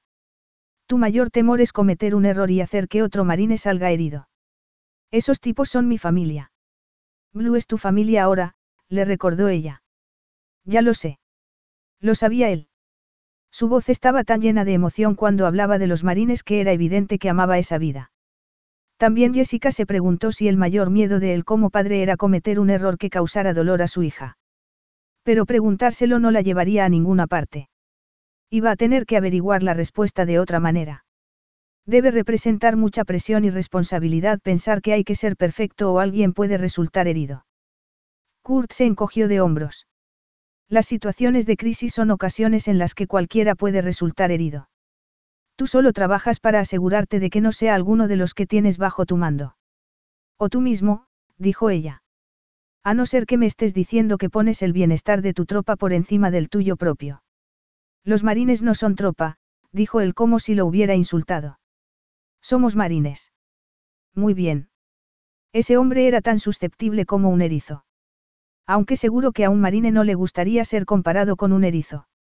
Así que era tan susceptible como una granada de fragmentación. Pero no has respondido a mi pregunta. Como su jefe al mando, es mi trabajo asegurarme de que salen vivos de donde sea y, para conseguirlo, yo tengo que seguir vivo. ¿Y si alguien comete un error? Errar es humano, perdonar es divino. De todas formas, ninguna de las dos cosas es política del cuerpo de marines. Y es por eso por lo que la política del cuerpo de marines no se puede aplicar a ser padre. No veo por qué no se puede adaptar a eso. ¿Por qué te arriesgas a cometer errores y lo mejor que puedes hacer es aprender de ellos? Curta sintió. Como las pegatinas. Perdón. Que he aprendido a no darle pegatinas, dijo él señalando a Blue, que estaba muy ocupada pintando en un papel con unos lápices que le había dado Emily. Ella tiene tendencia a ponerlas por todas mis cosas. Incluso me puso unas en las suelas de los zapatos. Pero ya sabe que no tiene que volverlo a hacer. Mira, papá. Mira lo que he hecho. Dijo Blue agitando el dibujo que había hecho y casi tirando el vaso de agua. Ten cuidado, pequeña, dijo él, pero ya sin el tono de sargento mayor del principio. Vamos a ver lo que tienes aquí. Luego inclinó la cabeza cerca de la de su hija para ver mejor el dibujo. Soy yo, dijo la niña señalándole la menor de las figuras. Papá y Jessie. Hacemos buena pareja, le dijo él a Jessica cuando le enseñó el dibujo. ¿Sabéis ya lo que vais a pedir? Les preguntó entonces Emily. Después de pedir, Kurt dejó que Blue le contara lo que estaba dibujando, que tenía que ver con el conejo de Pascua y G Joe, mientras Jessica se contentaba con observarlos. Le producía placer ver cómo Kurt se llevaba bien con su hija. Bueno, le producía placer ver a Kurt, punto. Pero también le gustaba ver que estaba mejorando tanto como padre. Por supuesto, aún no se pudo resistir a darle a Blue un par de instrucciones sobre cómo mejoraría su técnica de dibujo, pero cuando la niña no le hizo caso, él la dejó hacer lo que quisiera. Cuando llegó la comida, dejaron de hablar para concentrarse en sus hamburguesas. Um, murmuró Kurt. No hables con la boca llena, le regañó Blue. Um, respondió él cerrando los ojos con cara de placer. Blue le quitó una patata, pero se quemó. ¡Ay! Los ojos se le llenaron de lágrimas, que le rodaron inmediatamente por las mejillas. Kurt abrió los ojos inmediatamente y la miró preocupado. ¿Qué te ha pasado? Toma, Blue, bebe un poco de agua, dijo Jessica. La niña lo hizo y entonces Jessica respondió a la pregunta de Kurt. Ha tomado una de tus patatas y se ha quemado la boca. Está bien, querida, ahora se te pasará. Kurt vio sorprendido y aliviado cómo desaparecían las lágrimas. Había cerrado los ojos solo un momento y la niña se había hecho daño. Sintió la misma sensación de culpa de la primera semana, cuando Blue se había acostado con los zapatos puestos. ¿Qué le había hecho creer que conseguiría ser un buen padre? Justo cuando creía que estaba progresando, sucedía algo que lo devolvía a la realidad y le demostraba de nuevo que no era nada bueno como padre. Pero un marine nunca se rinde. Así que tenía que reagruparse, aprender desde dónde había fallado y volver a intentarlo. Una cosa que sí había aprendido era lo buena que era Jessica con Blue. Se te dan bien los niños, le dijo. Ella se encogió de hombros. Es mi trabajo. Es más que un trabajo. Sus miradas se encontraron. No se dijeron nada, pero compartieron algo especial. Ese intercambio visual le hizo algo al metabolismo de ella, haciendo que el corazón le latiera más deprisa, haciendo que lo deseara. Entonces, el tenedor de Blue cayó al suelo y lo sacó de su ensimismamiento. ¿Te sigue doliendo la boca? Le preguntó ella a la niña. Blue asintió, Kurt pidió helado de postre, y la niña preguntó señalando una foto con unos gatos que decoraba el local.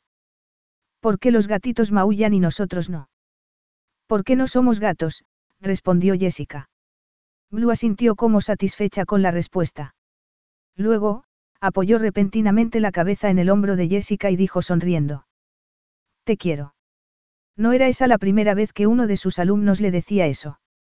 Ella también los quería a todos, pero lograba mantener una cierta distancia emocional.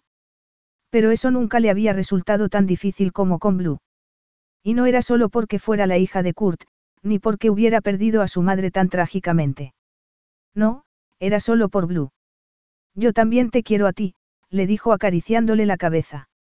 En el momento en que llegó el helado, Blue le dedicó toda su atención, pero a Jessica no le resultó tan fácil olvidarse de sus propias emociones turbulentas.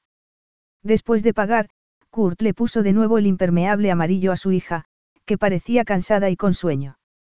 Cuando estuvieron fuera del restaurante, Kurt se ofreció para acompañar a casa a Jessica. No, gracias, respondió ella rápidamente. Solo vivo a unas manzanas de aquí y Blues está durmiendo. Como vio que la niña estaba apoyada en el hombro de su padre, que la tenía en brazos, añadió en voz baja. De hecho, creo que ya se ha dormido. Kurt y su hija la estaban afectando. Y ya era demasiado tarde para protegerse. Demasiado tarde para decirse a sí misma que debería haber mantenido la distancia. Lo único que podía hacer ahora era rogar para ser lo suficientemente fuerte como para poder despedirse de ellos cuando llegara el momento de que se tuvieran que marchar. Kurt se estaba mirando al espejo del cuarto de baño mientras se preguntaba por qué le costaba tanto tomar el teléfono y llamar a Jessica. Por fin se decidió, fue al dormitorio y tomó su teléfono móvil. Ella respondió a la cuarta llamada. Diga. ¿Estás bien? Le preguntó él. Pareces sin respiración. Es que acabo de salir de la ducha. Las rodillas le fallaron a Kurt y se tuvo que sentar en la cama al imaginársela sin ropa. Entonces surgió en su mente una imagen de una Jessie más joven, con el cabello cayéndole sobre los hombros descubiertos, situada sobre él en la semioscuridad. Recordó su sonrisa tímida mientras observaba el torso, expuesto a la vista entre los sedosos mechones de cabello mientras se movía. Gimió. Le parecía tan real, como si fuera un recuerdo de verdad. ¿Te pasa algo? Le preguntó ella. Es Blue. ¿Le pasa algo a ella? No. Era él quien estaba a punto de tener un ataque al corazón. No, Blue está bien. Está bailando. Y me has llamado para decirme que está bailando. Bueno, en una clase de baile para niños. Va a actuar este domingo por la tarde, suponiendo que le pueda conseguir ese estúpido vestido. ¿Tienes idea de lo difícil que es ponerle las mallas a una niña? Sí, la verdad es que sí. Bueno, pues yo no lo sabía. Los sistemas de armas avanzadas requieren menos maniobras. Y son mucho más rápidos de manejar. Así que quieres que vaya a ayudarte a vestir a Blue. Negativo. Eso lo puedo hacer yo. O moriría en el intento, pensó antes de añadir, a los dos nos gustaría que vinieras a verla actuar. Bueno, la verdad es que no hace mucho más que ponerse de puntillas, colocar las manos sobre la cabeza y moverse por ahí. Pero seguro que Julia Roberts empezó también así. Ya veo una vez más que tienes grandes planes para Blue, dijo ella bromeando. Y tú me vas a volver a regañar. Me vas a escuchar esta vez. Yo siempre te escucho, Jessie. Pero presto más atención todavía a tus actos. Como cuando me besaste. Creo que deberíamos olvidarnos de ese beso. Voy a tener que declinar esa sugerencia. No ha sido una sugerencia, ha sido una orden. Ya no estás en posición de darme órdenes. Aunque a él se le ocurrían unas cuantas posiciones en las que le gustaría tenerla a ella. Bueno, iré a ver bailar a Blue, le dijo Jessica. Pero no te hagas ideas. Que no se hiciera ideas. Sobre ella. Imposible. Se lo fue a decir, pero ella colgó antes. Esta vez el auditorio del centro comunal estaba lleno de gente cuando llegó Jessica. Después de saludar a varios padres de alumnos suyos, buscó un sitio para ella y otro para Kurt y se sentó. Él llegó justo cuando se apagaron las luces y se estaba levantando el telón. Lamento llegar tarde, le dijo él al oído. Ha habido un problema con las mallas de Blue. Se las quitó dos veces, así que hemos tenido una pequeña charla. Creo que ahora está todo bajo control. Pero ciertamente, el pulso de ella no lo estaba. Y la causa de ello era la cercanía de él. Mira, ahí está, le dijo él exaltadamente. Estaba entre otra media docena de niñas, todas de educación infantil, con sus leotardos color rosa y con cintas floreadas en el cabello. Fueron lentamente de una parte del escenario a la otra, acompañadas por las notas del vals de las flores, de Tchaikovsky. La escena era perfecta.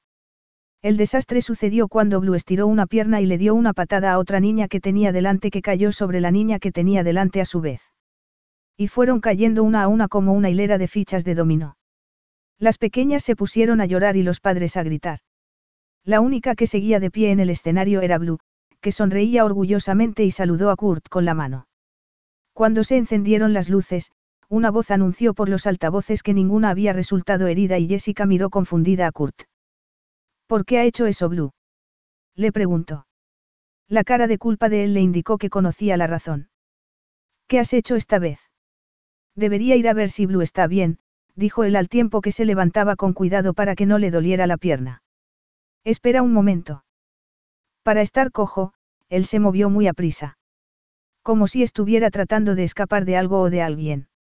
No tan deprisa, le dijo ella cuando lo alcanzó. ¿Qué has hecho?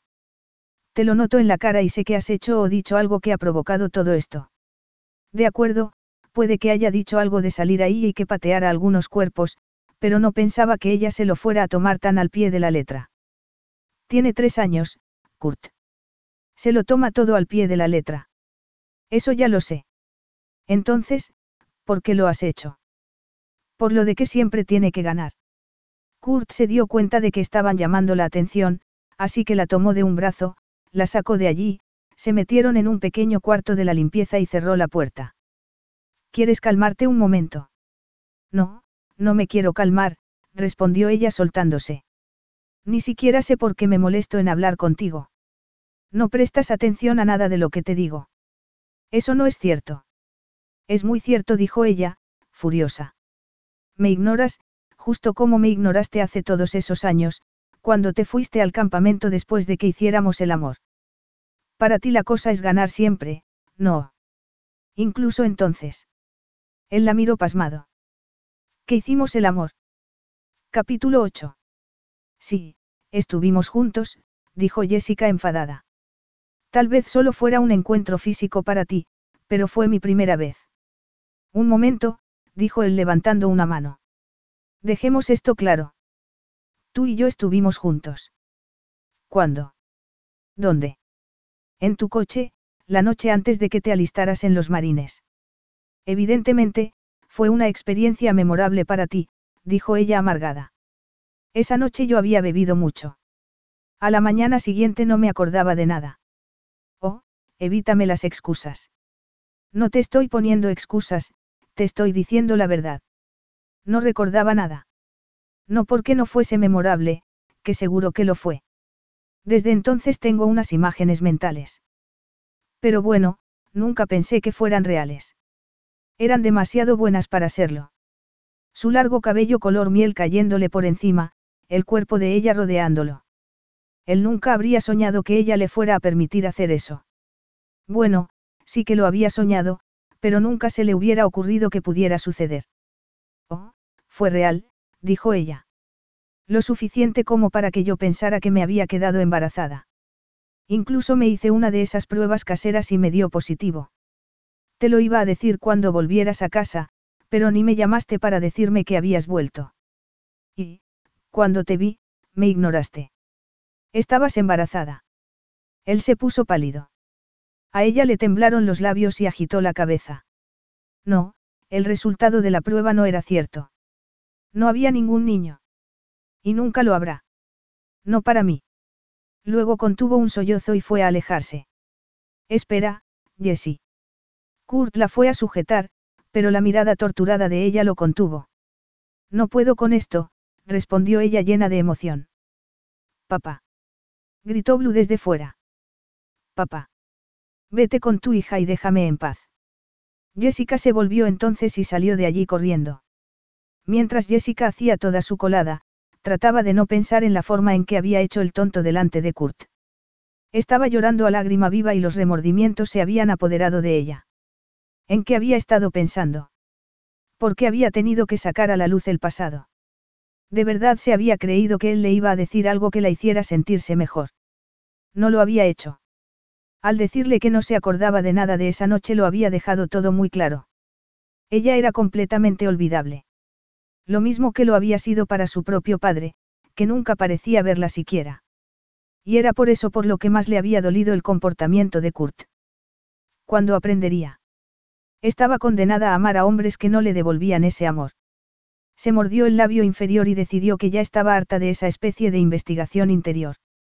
Centró su atención en la ropa sucia que tenía delante. Ya no iba a pensar más en el pasado ni en Kurt. Dos horas más tarde, ya no le quedaba nada por lavar, así que decidió ponerse a limpiar los armarios, empezando por el de su dormitorio. Después de pedir una pizza, ya que todo eso le había dado hambre y casi era hora de cenar, se metió de lleno en la limpieza con la decisión de un marine. No, no de un marine. Los marines eran como un grano bajo el brazo. Y entonces fue cuando sonó el teléfono. Era él, lo sabía. Miró el teléfono con los párpados entornados. Amy se había ido de acampada a Wisconsin, así que no iba a ser ella, seguro que era Kurt. Lo podía decir por la forma en que estaba sonando el teléfono, incluso ese sonido parecía reflejar la dominante impaciencia de él. Cuando saltó el contestador, efectivamente, se oyó la voz de él. Jessie, contesta si estás ahí, dijo con su mejor voz de sargento de semana. Tenemos que hablar. Contesta. Ella lo que hizo fue poner la música a todo volumen y siguió limpiando el armario. Cuando terminó, se sentó en la cama y decidió que realmente tenía que hacer algo con su vida, no podía seguir así. Tenía casi 30 años y seguía sola. Pero tenía opciones, se dijo a sí misma. Había montones de niños esperando a ser adoptados. Ya era hora de que dejara de esperar algo que no iba a suceder y que hiciera algo para ayudar a alguien. En alguna parte había un niño que la necesitaba, un niño que esperaba su amor. Esa no era una idea nueva, llevaba dándole vueltas desde hacía un año o más. Incluso había conseguido los números de teléfono de varias agencias de adopción, tanto estatales como privadas. Pero no había llamado, hasta entonces. Tomó el teléfono y llamó a las dos más conocidas para pedirles que le enviaran información acerca de la posibilidad de adoptar niños ella sola. Cuando colgó, se sintió mejor. Más con el control de su propio destino. Ahora deseaba haber mantenido cerrada la boca con Kurt. Odiaba haberle hecho saber que no podía tener hijos. No quería su lástima, no quería nada de él. Pero entonces pensó que realmente ellos dos no se conocían. Ni se conocían cuando eran jóvenes. Cuando hicieron el amor, habían sido los dos unos estúpidos. Peligrosamente estúpidos. No era que ella se creyera el rumor que decía que una chica no se podía quedar embarazada la primera vez. Lo que había pasado fue que no le había importado. Había sido tan ciega como para eso. Y, con respecto a Kurt, bueno, él había parecido no tener bastante de ella. Cuando la besó de esa forma tan apasionada que, al principio, la asustó, la tentó para que le diera más. Y ella lo había hecho encantada. Pero lo conocía de verdad entonces. Y en la actualidad. Sabía que se había alistado en los marines porque quería ver mundo, pero también sabía que era por algo más que no le había dicho. Sabía que tenía una hija, pero no conocía las circunstancias que le habían dado vida. Sabía que era un hombre que valoraba el honor, pero no sabía si, para él, ella merecía ese honor. Terminó el disco que había puesto y entonces se dio cuenta de que estaba sonando el timbre de la puerta. La pizza. Casi se había olvidado de que la había pedido. Ya voy. Gritó. Sacó la cartera del bolso y fue a abrir. Llevaba unos pantalones de chándal grises y una camiseta vieja, pero eso no le importaría al repartidor. Lamento. Pero no era el repartidor de pizzas. Era el marine. Kurt. Y seguía llevando el uniforme azul. Ella no había tenido en cuenta esa posibilidad, la de que él apareciera delante de su puerta. ¿Qué estás haciendo tú aquí? ¿Cómo sabías dónde vivo? ¿Y dónde está Blue? Ella está con una niñera, y sabía dónde vives porque te seguí el otro día desde el restaurante. ¿Me estabas espiando? Le preguntó ella airada. Negativo. Me estaba asegurando de que llegabas bien a casa. ¿Por qué no has contestado al teléfono? Creo que eso es evidente, dijo ella sin apartarse de la puerta. ¿Por qué no quiero hablar contigo? ¿Y te crees que puedes decirme lo que me dijiste y luego marcharte sin más? Afirmativo, respondió ella imitándolo. Bueno, pues te equivocas. No, el que se equivoca eres tú. Esta es mi casa y no eres bienvenido aquí. La señora Leibovitz, su vecina, entreabrió la puerta sin quitar la cadena. Los miró suspicazmente y dijo. ¿Estás bien, Jessica? ¿Por qué hay un marine delante de tu puerta? ¿Pasa algo malo? ¿Te está atacando o algo así? No, señora Leibovitz, le respondió ella. No hay nada de qué preocuparse. La curiosidad de su vecina y el empecinamiento de Kurt hicieron que ella prefiriera enfrentarse con él en la intimidad de su propia casa, no en el pasillo, así que lo dejó entrar. Tienes cinco minutos, le dijo. Él fue directo al grano.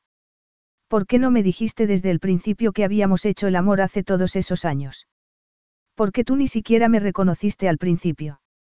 Y, cuando lo hiciste, no mostraste ninguna señal de que te acordaras de lo que pasó entre nosotros. ¿Por qué yo? No lo recordabas. Realmente no necesito oír de nuevo lo olvidable que soy. No eras tú. Era yo. Tengo algún recuerdo vago de nosotros en el coche, pero al día siguiente tenía semejante resaca que no confié en esos recuerdos. No pensé que fueran ciertos. Tú, Jessie, el cerebro, conmigo. Podía ser. ¿Y qué te iba a decir? Ey, tengo estas fantasías calientes y no estoy seguro de si son reales o no. ¿Cómo de lejos llegamos en el asiento trasero de mi coche? Seguro que eso no te habría gustado. ¿Y por qué te importa eso? Porque tú me importas a mí. Sí, claro. Quiero que me cuentes exactamente lo que pasó esa noche. Olvídalo, respondió ella tan secamente como él. Muy bien, entonces responde a mis preguntas. Estuvimos juntos en el asiento trasero de mi coche. Jessica asintió. Era tu primera vez. Ella volvió a sentir. Te obligué yo. Te forcé. Es por eso por lo que estás tan enfadada conmigo. Esta vez ella agitó la cabeza. No, no me forzaste. Yo sabía lo que estaba haciendo. Sabía que no estaba bien, pero no lo pude evitar. Y nosotros, usamos alguna protección. Ella volvió a agitar la cabeza. Pensé que tú tendrías algo, pero no. Y yo no pensaba precisamente hacer algo así esa noche. ¿Por qué lo hiciste entonces? Ella no estaba dispuesta a decirle lo mucho que lo amaba entonces, como solo una chica de 18 años lo puede hacer. Yo, me dejé llevar por la pasión del momento. Y después pensaste que estabas embarazada. Jessica le dio la espalda. Eso ya te lo he dicho. Él la agarró del brazo. Entonces, dime una cosa más. ¿Qué quisiste decir cuando me contaste que nunca habría un niño para ti? No quiero hablar de ello. ¿Pasó algo? Algo que hizo que no pudieras tener hijos. ¿Te refieres a si tú hiciste algo? Algo que te pueda hacer sentir culpable. Ya me siento culpable, admitió él. Entonces no lo hagas. Tú no tuviste la culpa. No la tuvo nadie. Créeme, no querrías escuchar todas las razones médicas, ni yo te las quiero contar. El caso es que no puedo tener hijos. Estas cosas pasan a veces. No importaba lo que ella dijera, para Kurt era como si la historia se repitiera. Él complicando las cosas. Se sintió como si tuviera 15 años de nuevo y fuera un notable buscalíos al que ya le habían advertido que no terminaría bien. Había estado con Jessie estando borracho. Y, a pesar de lo que ella decía de que no la había obligado, dudaba que aquello hubiera sido idea de ella. No, había sido él quien había empezado y luego había desaparecido. ¿Y si ella se hubiera quedado embarazada? El hecho de que él no recordara los detalles no era excusa. Si había sabido que habían estado juntos, aunque no cuánto. Cuando volvió del campamento, la había evitado. En eso ella tenía razón. No había querido enfrentarse con lo que pudiera haber pasado. Así que lo había dejado a un lado, y a ella también. Aquello no tenía nada de honorable. Pero eso había sido hacía 12 años. Ahora tenía una segunda oportunidad de hacer lo correcto. Podía casarse con ella. Llevaba ya una temporada pensándolo, pero el hecho de no tener nada que ofrecerle lo había desanimado.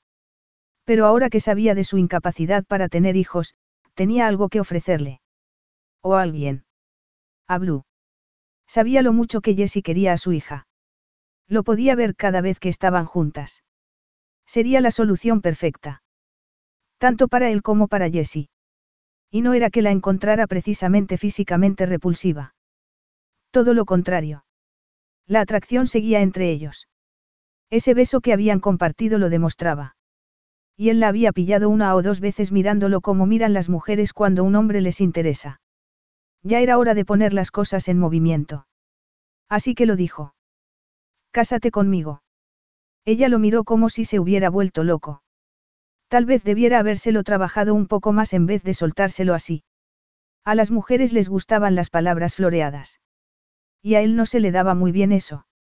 Estás loco. Respondió ella. Esa no era precisamente la respuesta que él quería, pero no quiso descorazonarse. No, no lo estoy. ¿Por qué te quieres casar conmigo entonces? En su mente apareció un cartel de, peligro, minas. Trató de encontrar una respuesta que no disparara la ira de ella. ¿Y por qué no iba a querer casarme contigo? No era la réplica más brillante. Lo único que había logrado era un poco más de tiempo. Y ella parecía como si también lo supiera. Eres una mujer atractiva, e inteligente, añadió él. Hemos compartido un pasado. También una poderosa atracción. ¿O es que lo vas a negar? Él esperó que lo hiciera, para poder besarla y demostrarle lo contrario. Así ella se desharía en sus brazos y aceptaría su propuesta. ¡Ey! Podía suceder, no. Ella cayó en la trampa, pero no como Kurt había pensado. Química. Solo nos hemos besado una vez. Eso lo puedo remediar, murmuró él. La besó con un cariño tal como para asegurarle que estaban hechos el uno para el otro, que no tenía ninguna razón para temerle. Mantuvo contenida su pasión y fue profundizando lentamente la presión de sus labios contra los de ella, invitándola a participar, pero no exigiéndoselo. Ella se había esperado un acercamiento más fuerte, así que la sorprendió su cariño. Estaba claro que ese beso se profundizaría solo si ella lo permitía. Pensar en tener tanto poder sobre él se le subió a la cabeza. Era ella la que controlaba ese beso. Cerró los párpados y dejó que él la siguiera convenciendo con la boca. Pero al final, ella fue incapaz de resistir la intoxicante potencia de ese beso. Le rodeó el cuello con los brazos, entreabrió los labios en respuesta. Cuando ella hizo eso, la boca de él atrapó por completo la suya. Ella suspiró de placer mientras seguían besándose. El abrazo se hizo cada vez más íntimo. Gradualmente, el timbre que estaba oyendo sin darse cuenta, creció de intensidad. Pero ahora alguien estaba gritando en la puerta. Su pizza. Entonces Jessica se dio cuenta de lo que estaba pasando. Se soltó del abrazo de Kurt y se llevó los dedos temblorosos a los labios. ¿En qué había estado pensando? Voy en un segundo, le gritó al repartidor que esperaba fuera. Le dio la espalda a Kurt y se abrochó de nuevo el sujetador. Necesitó dos intentos, pero lo logró y también tomó el dinero. Una pizza havaiana mediana con extra de jamón y piña, dijo el chico cuando se la dio. Ella la pagó, le dio una buena propina y se la llevó a la cocina mientras Kurt le decía. Piña y jamón en una pizza. Esta es mi casa y aquí como lo que me da la gana, respondió ella. Kurt la siguió. Claro que puedes comer lo que quieras. A pesar del abrazo que habían compartido, ella no se dejaba engañar. Sí, definitivamente, había una poderosa atracción entre ellos. Pero eso no significaba que él se hubiera enamorado repentinamente de ella. No, le había propuesto matrimonio para tener a alguien que cuidara de su hija. De acuerdo, también era posible que quisiera hacerla su esposa porque se sintiera un poco culpable con lo que había sucedido la noche que hicieron el amor. Pero la razón principal era por Blue. No debería culparlo por amar a su hija. Ni tampoco debía dolerle tanto que no la amara a ella. Lo que tenía que hacer era rechazarlo. No me voy a casar contigo, le dijo por fin. ¿Por qué no? ¿Por qué no quiero? Me estás diciendo que no me deseas. Negar eso era una tontería. Y le daría la excusa justa para que la volviera a besar. No, solo estoy diciendo que no me quiero casar contigo. ¿Por qué no? repitió él. Ella lo miró irritada. Mira, una propuesta de matrimonio requiere un simple sí o no como respuesta. Y yo te he dicho que no. Ahora estás sonando como una profesora.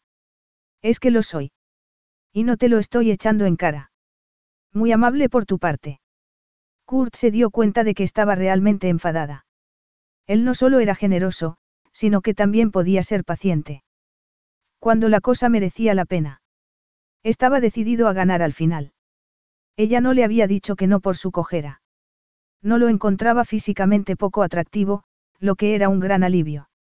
Él sabía que un marine herido como él no era un buen partido, pero también sabía que a ellos dos les podía ir muy bien juntos. Más que bien. Increíblemente bien. Pero tenía que saber lo que le pasaba por la cabeza a ella, cosa que nunca le había resultado fácil con las mujeres. Estaba claro que ella lo deseaba. Ese beso casi le había producido un ataque al corazón. ¿Por qué no querría ella casarse con él? Esa sería la solución perfecta para los dos. Ella tendría la familia que tanto parecía desear y él tendría a alguien que podía ayudarlo a cuidar de Blue. Era un plan perfecto y Jessie solo necesitaba tiempo para irse haciendo a la idea. O para que él la hiciera hacerse a la idea, que se la pusiera tan atractiva que no pudiera seguir rechazándolo. Sé por qué estás haciendo esto, le dijo ella. ¿Por qué? No me has propuesto matrimonio porque me ames, porque te hayas puesto romántico de repente y veas que tenemos un futuro juntos. No, lo has hecho por la sencilla razón de que quieres que alguien se ocupe de Blue en tu lugar. No había nada de sencillo en sus sentimientos hacia Jessie. Y estaba muy claro que a ella no le hacía ninguna gracia pensar que le había propuesto matrimonio por Blue. Eso lo podía entender. Jessie necesitaba sentirse necesitada por ella misma. Necesitaba ser cortejada. Así era como la iba a ganar cortejándola. Aunque no tenía ni idea de cómo hacerlo. En el pasado, sus relaciones con las mujeres habían sido muy directas por ambas partes, era una búsqueda de un buen rato sin ninguna atadura. Pero iba a averiguar todo lo que se pudiera saber sobre cortejar a una mujer. Esa sería su misión. Y se la tomaría con toda la dedicación y decisión de un marine profesional. Lo podía hacer y lo haría. Creo que deberías marcharte, le estaba diciendo Jessica mientras se dirigía a la puerta. Luego se la abrió indicándole claramente lo que quería que hiciera. Muy bien, me marcho. Volveré. Necesitaba algo de tiempo para hacer unas investigaciones. Él no era precisamente un experto en eso, pero su amigo Joe sí que lo era. No te molestes. No es molestia, señora. Será un placer convencerte. Eso no va a suceder. Kurt sonrió. Ya veremos. Jessica le dio con la puerta en las narices. Kurt se volvió y vio que la señora Leibovitz lo estaba mirando por una rendija de su puerta, así que le dijo alegremente. Este marine se va a casar con su vecina. Le gustaría asistir a la boda, señora. La señora Leibovitz tragó saliva indignada y cerró la puerta. Capítulo 9. Improvisar, sobreponerse y adaptarse. Esos son mis lemas, le dijo Kurt a su amigo Joe cuando lo localizó por teléfono unos días más tarde. Lo había llamado en busca de consejo, pero su amigo lo que le estaba dando era desánimo. Estás pensando en un plan de batalla para cortejar a una mujer. ¿Y cuál es la diferencia? Cielos, Blackwell, eres peor de lo que pensaba. Le has propuesto eso a Jessica y ella no ha reaccionado bien, no. Yo nunca antes había tenido que perseguir a una mujer, dijo Kurt. ¿De qué te ríes? De tu habilidad para meter la pata. Así que me llamas porque, como yo no tengo tu naturaleza encantadora, yo sí que he tenido que perseguir a las mujeres, no. Tienes suerte de que no sea un tipo sensible, si no, me sentiría insultado. No estás en un entrenamiento especial del Comando de Perfeccionamiento en Combate del Cuerpo de Marines por ser un tipo sensible. Eres listo y sabes cómo sacarle a la gente lo que quieres. Lo mismo que tú. Ella es una civil. No le puedo ordenar que se case conmigo. Bueno, sí puedo, pero ella no responde bien a las órdenes. Sorpresa, sorpresa. No me extraña que tu misión no haya tenido éxito. Kurt apretó los dientes. Tú nunca has tenido que trabajar duramente para conseguir gustarle a una mujer, y lo cierto es que no tengo ni idea de a qué se debe tu popularidad entre ellas. Ey, eso funciona por los dos lados. Yo tampoco tengo ni idea de lo que ven las mujeres en ti, a no ser que tenga algo que ver con la cosa misteriosa, oscura y solitaria en que te has transformado. Pero al parecer, eso no funciona con esa mujer en particular. Eso es. Entonces, ¿qué funciona? Besarla. Eso es. Y hacer que pase la vida con Blue. Entonces sigue con eso, le dijo Joe. Llévale unas flores, dile algunas cosas románticas y ya está. Aunque no entiendo muy bien por qué te quieres meter en la institución del matrimonio. Ya sé, ya sé, me has dicho que es por tu hija. Pero me sigue costando muchísimo imaginarte como marido. Kurt no le quiso decir que él estaba teniendo ese mismo problema. Solo ten esto en mente, Blackwell.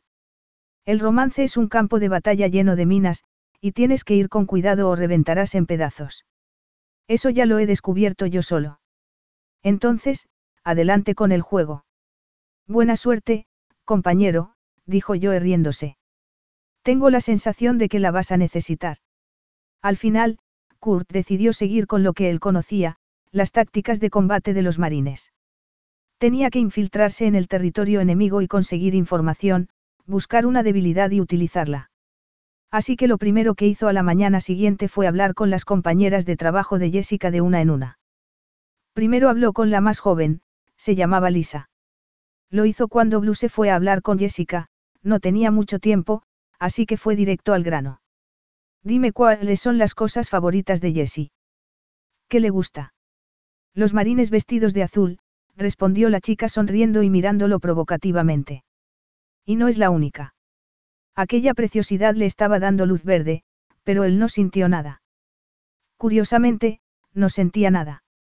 Si no fuera por el hecho de que con Jessica su cuerpo sí reaccionaba, podría pensar que la bala de ese francotirador le había afectado en algo más que en la pierna.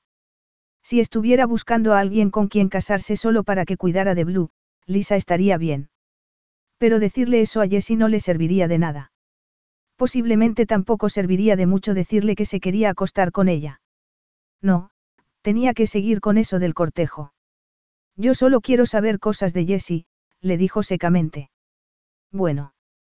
Dijo Lisa mordiéndose el labio inferior. Ella es leal y sincera. Su helado favorito es el de vainilla, es alérgica a los moluscos, le gustan las patatas fritas y es una gran fan de Génesis. ¿Te sirve eso? Es un principio, gracias. Aunque eso se lo podías haber preguntado a ella misma. Negativo. Y no le digas que te lo he preguntado, de acuerdo. Lisa se acercó más a él y le susurró. Así que esta es una operación encubierta, no. Kurt asintió. Afirmativo. Mis labios están sellados. Vas a hablar también con Tabana. Más tarde. Pero antes de que se pudiera marchar, se acercó Tabana. Espero que no vayas a portarte como un cerdo, le dijo la mujer. Perdón. Tabana puso los brazos en jarras. He visto a Lisa ligando contigo. Entonces habrás visto también que yo no lo estaba haciendo con ella. Solo quería estar segura de eso. Puedes estarlo. Yo estoy interesado en Jessie. Y podría venirme bien tu ayuda. Tuvo la sensación de que ponerse a merced de esa mujer iba a servirle de algo, y así fue. Ya era hora de que me lo pidieras. Pero no podemos hablar aquí. Te daré mi número de teléfono para que me llames. Sacó del bolso papel y un bolígrafo y se lo escribió. Jessica no se pudo creer lo que estaba viendo. Primero Kurt hablando con Lisa y luego con Tabana. Ese hombre no tenía conciencia. ¿Qué estaba haciendo? Les estaba pidiendo que se casaran con él ahora que ella le había dicho que no. Era ella tan fácilmente reemplazable. Parecía que a él no le importaba que tuvieran 19 años o 50, que fueran asiáticas o afroamericanas. Quería una esposa. Muy bien, seguramente se estaba pasando. Iba a tener que preguntarles a Lisa y Tabana de qué habían hablado con él. No lo recuerdo, le dijo Lisa, a pesar de que había hablado con él hacía solo unos minutos. No era nada importante. Pero apartó la mirada como si le estuviera ocultando algo importante. Tabana fue igualmente evasiva. ¿De qué hablamos? De nada. Y no estuvimos hablando más que uno o dos segundos. Te vi darle un papel. Tabana se encogió de hombros. Era un libro que le he recomendado. Sí. ¿Cuál? ¿A qué viene este interrogatorio, chica? Está pasando algo que yo debiera saber. No. Jessica no estaba dispuesta a confesarle que Kurt le había pedido matrimonio. Sus sentimientos estaban aún demasiado confusos, eran demasiado contradictorios. Una parte de ella quería creer que él la quería a ella y no a otra. Y otra parte de ella deseaba correr en dirección contraria para no resultar herida. Jessie, pareces triste, le dijo entonces Blue apretándole la mano. Yo también estoy triste. Jessica se arrodilló a su lado. ¿Por qué estás triste, Blue? Porque fui mala y le di una patada a esas chicas en el ballet. Dar patadas es malo. Dar patadas es malo. Sobre todo para los que las reciben. Podías haberles hecho daño. Soy mala. Has hecho algo malo, pero no eres mala. Dar patadas es malo. Me va a devolver papá. Susurró la niña. Oh, querida, de eso nada. Tu padre te quiere mucho, dijo Jessie abrazándola. Mamá me dejó cuando se murió. Yo no quiero que papá me deje. Él no te va a dejar. ¿Y tú? Yo siempre seré tu amiga y, si me necesitas, te ayudaré. Siempre habrá alguien que cuide de ti. Cuando tu padre esté trabajando, Lisa, Tabana y yo cuidaremos de ti. Quiero que mi papá y tú cuidéis de mí. Jessica asintió. Está bien. Blue sonrió satisfecha por la respuesta de Jessica y se fue con su amiga Susan. Jessica la observó y deseó que a ella le resultara igual de fácil tranquilizar sus propios miedos. Más tarde, ese mismo día, Blue estaba dibujando tres figuras. Mi familia, le dijo orgullosamente a Jessica cuando se las mostró. Papá, tú y yo. Esta vez el dolor pilló por sorpresa a Jessica. Lo mismo que la intensidad con la que quiso que fuera realidad lo que esa niña de tres años había representado, una familia, una familia que la amara. Tan pronto como acostó a Blue esa noche, Kurt llamó a los refuerzos. A Tabana. Ya has tardado, le dijo ella. Bueno, no sé lo que te ha dicho Jessica. Nada. Pero aunque lo hubiera hecho, yo no voy por ahí contando las confidencias que me hacen. Y yo no te pediría que lo hicieras. Solo estoy pidiendo consejo. Eso muestra que tienes sentido común. Gracias. Recuerda que un poco de romance nunca viene mal. Yo salí una vez con un soldado. Del ejército de tierra. Kurt parpadeó, pero no la corrigió diciéndole que un marine no era un soldado. Él era un marine. Él era demasiado práctico. No tenía nada de alma, ¿entiendes? La verdad es que no. Tienes que hacer que Jessica vea lo importante que es para ti. Tan importante como, digamos, los marines. ¿Crees que lo puedes hacer? Kurt pensó que eso debía entrar en la parte de adaptarse de su lema. No era que Jessica no fuera importante para él, porque sí que lo era. Pero nada había jugado hasta entonces un papel tan importante en su vida como el cuerpo de marines de los Estados Unidos. Era marine desde hacía 12 años. Solo llevaba un mes siendo padre. Y solo llevaba una semana queriendo ser marido. Pero si quería cumplir su misión, iba a tener que actuar según la información que le estaban dando. Lo puedo hacer, declaró sin la menor duda. La noche siguiente, Kurt llamó a Jessica. La excusa fue que Blue tenía algo parecido a chicle en el pelo. ¿Puedes venir a ayudarme? Le preguntó. No es necesario. Te puedo decir lo que tienes que hacer desde aquí mismo. Solo he logrado empeorarlo con cada cosa que he intentado.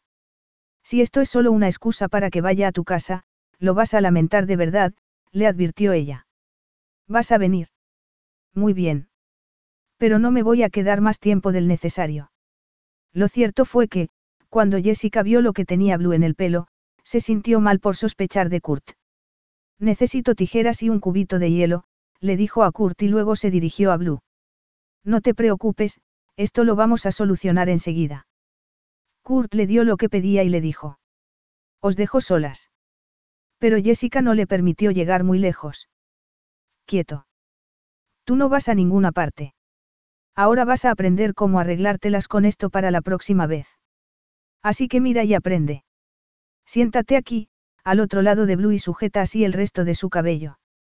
Para ser un hombre al que no le gustaba recibir órdenes de los civiles, él la obedeció rápidamente. Jessica no tardó mucho en darse cuenta de que posiblemente aquello no había sido muy buena idea. Kurt estaba lo suficientemente cerca como para poder sentir su calor. De repente, se sintió tremendamente torpe.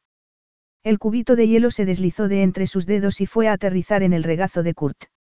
Lo que no hubiera estado tan mal si él hubiera llevado unos vaqueros en vez de unos pantalones color kaki. Cierto que él no gritó y se puso en pie. En vez de eso, la miró fijamente. Ella se ruborizó y trató de que él no se diera cuenta de lo avergonzada que se sentía. Pero fue imposible.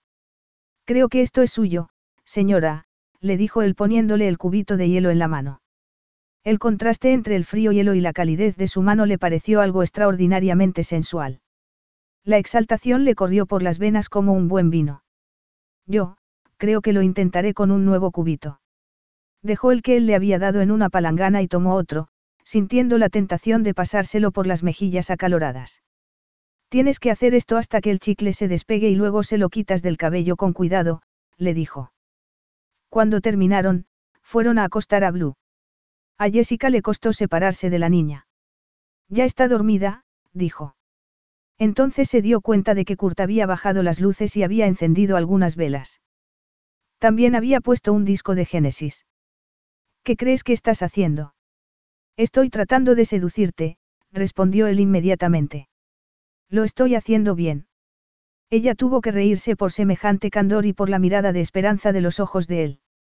Ese era un nuevo Kurt, uno al que no estaba segura de poder resistirse. Rechazar al marine autoritario había sido fácil. Pero ese hombre ejercía una cierta magia sobre ella. No me está saliendo bien. Insistió él. ¿Y esto? Le dio un gran paquete de regalo. ¿Qué es? Míralo y descúbrelo. Ella lo hizo y no se pudo creer lo que encontró. Una bolsa de patatas fritas. Incluso eran de la marca que le gustaba. Pero también había más. Un disco con los grandes éxitos de Génesis. Y un dragón de juguete con una gran sonrisa. Pasó un dedo sobre esa sonrisa. Kurt rompió el silencio con una voz muy suave. ¿Recuerdas en el carnaval de Halloween en el colegio lo mucho que tú querías ganar un dragón? Pero nunca lo conseguiste. A ella le sorprendió que Kurt se acordara. Ella debía tener unos ocho años entonces y, por supuesto, su padre no se lo había regalado, aunque se lo prometió. ¿Te gusta? Ella asintió, la emoción que la embargaba era demasiado grande como para poder expresarla con palabras. Más de lo que lo puedo decir. También hay helado de vainilla en el congelador. ¿Quieres? Ella se tragó el nudo que tenía en la garganta y agitó la cabeza. Ahora no, gracias. Lo he hecho bien. Me refiero a lo de tus cosas favoritas. Sí, has dado en el clavo. No sé qué decir. Di que saldrás conmigo el viernes por la noche. Solos los dos. Conseguiré una niñera para Blue. Vamos, le dijo él con su mejor sonrisa de chico malo. Di que sí. Ella miró el dragón. Allí estaba ella, al cabo de todos esos años, con Kurt y el dragón a su alcance.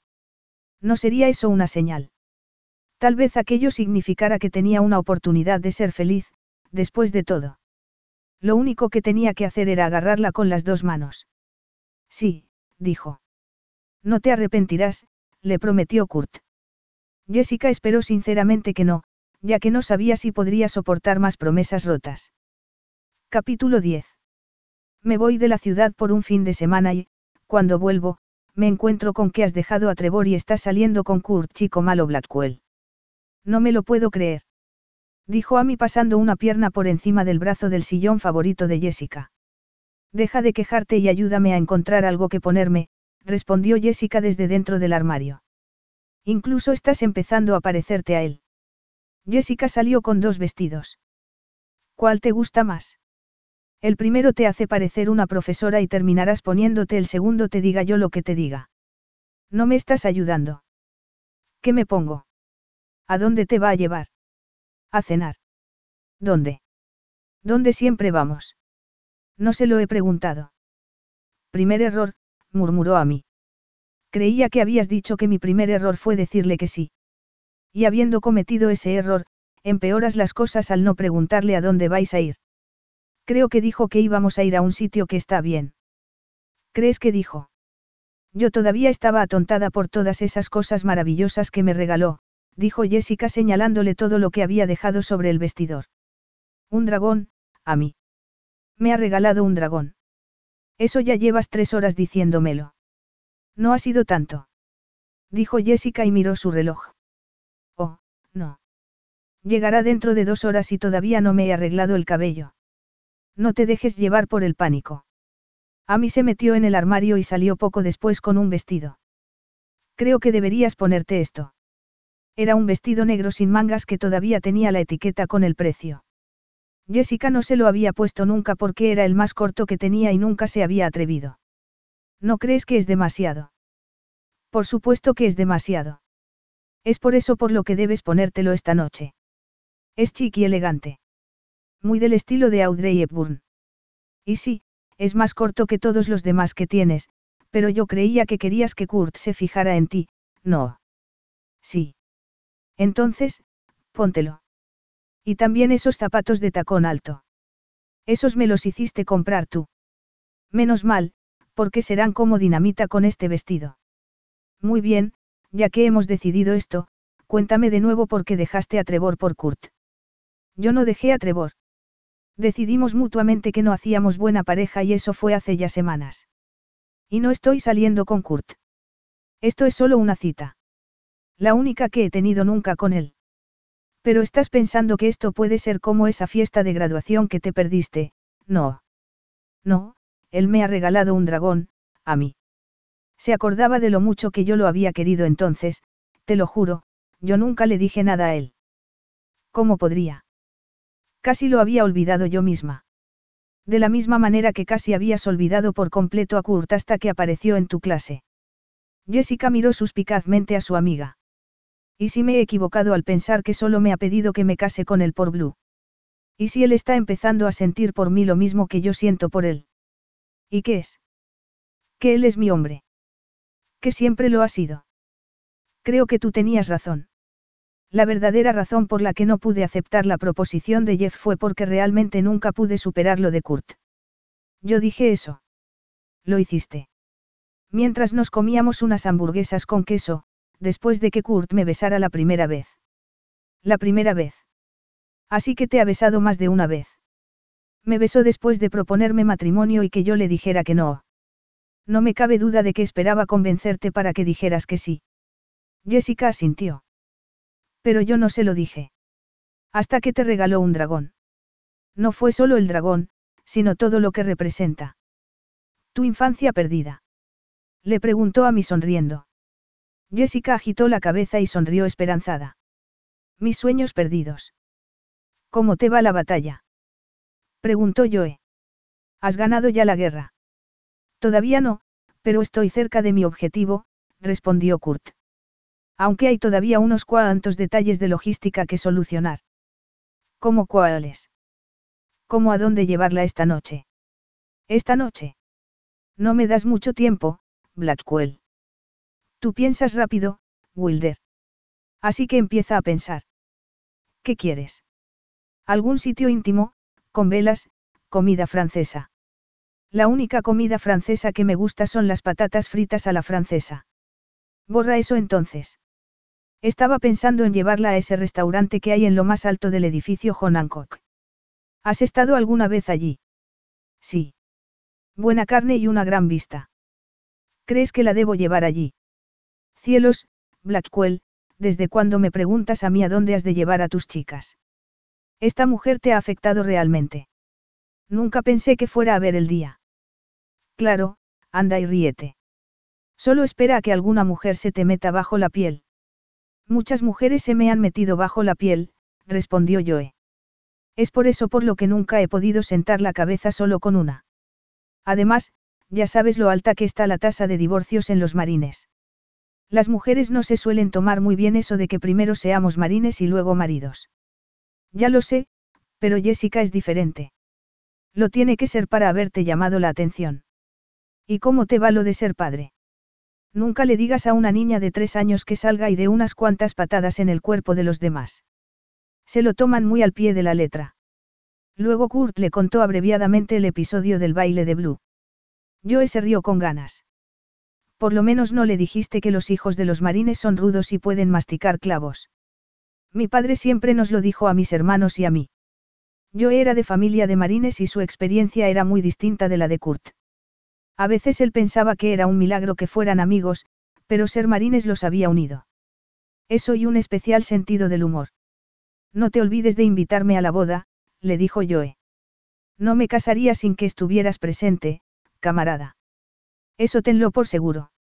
Solo recuerda que es por mí por lo que estás donde estás hoy en día. Con una pierna herida y dando clases a unos calamares. Me refiero a Jessica. Ha sido mi sabiduría y mi guía las que han llevado al éxito esta operación. La batalla todavía no está ganada. Todavía no me ha dicho que sí. Lo hará, Blackwell.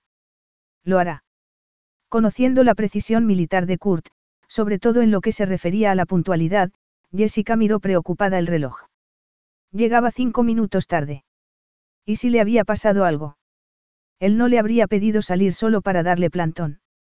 Eso le dio una pista de lo mucho que confiaba en Kurt. Era un hombre honorable que afrontaba sus responsabilidades. Si decía que iría, iría. Entonces sonó el telefonillo. Era Kurt. La última vez que él había ido a su casa, se había saltado el sistema de seguridad cuando se encontró con el señor Sanders, que vivía al final del pasillo y había sido marine durante la guerra de Corea. Esos pensamientos evitaron que le entrara el pánico con la longitud o falta de ella del vestido. Abrió la puerta y vio a Kurt. Aquella era la cuarta vez que lo veía con su uniforme azul, pero el impacto era todavía sobrecogedor. Lamento llegar tarde. Blue ha tardado mucho en vestirse para que la dejara en casa de la niñera. No nos hemos podido ir hasta que no ha encontrado sus zapatos de charol negros. No ha querido ponerse otros. Luego, ha tenido que ponerle unos zapatos iguales a su oso de peluche. Pensé que no íbamos a salir nunca de casa. Kurt la vio mirando su uniforme y esperó que ella no pensara que estaba siendo pretencioso por ponérselo. La verdad era que no tenía ningún traje. Nunca había tenido necesidad de uno. Y, dado que el restaurante al que iban a ir esa noche era de los de chaqueta y corbata, o iba de uniforme de gala o nada. Entonces se sobrepuso a su propio nerviosismo lo suficiente como para darse cuenta de lo que llevaba ella. No podía quitar los ojos de Jessica. Ese vestido negro se pegaba a sus curvas como la mano de un amante. ¿Y sus piernas? Esperó no marearse. Eran unas piernas eternas. Se quedó sin habla. Um, dijo Jessica humedeciéndose los labios nerviosamente. Yo estoy lista. Yo también, logró decir él. Estoy listo para esto. La hizo levantar la barbilla y rozó los labios contra los de ella. Sabía tan bien cómo parecía. La verdad era que había pretendido darle un beso rápido de bienvenida, pero sus buenas intenciones volaron cuando ella respondió. Jessica le acarició la barbilla, saboreando la sensación de su cálida piel contra los dedos. No se pudo creer lo perfecto que fue el beso, lo delicioso que era saber que él la deseaba. Parecía saber exactamente cómo agradarla, dónde tocarla, cuando profundizar la presión de su boca sobre la de ella. En sus brazos, ella se transformó en una persona distinta, en alguien capaz de levantar la pasión de un hombre atractivo y poderoso como Kurt. Ya no era la insegura adolescente que nunca había experimentado el amor. En vez de eso, era una mujer que confiaba en su atractivo y en su propia femineidad. Entonces le gruñó el estómago. No era un sonido muy romántico y la sorprendió tanto que se apartó y lo miró avergonzada. Lo siento.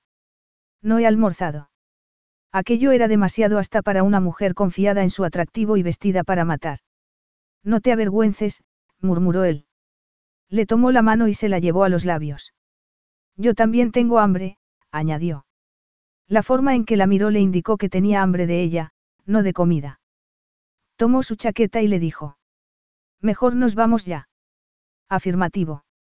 Durante el trayecto estuvieron hablando, pero Jessica fue luego incapaz de recordar de qué.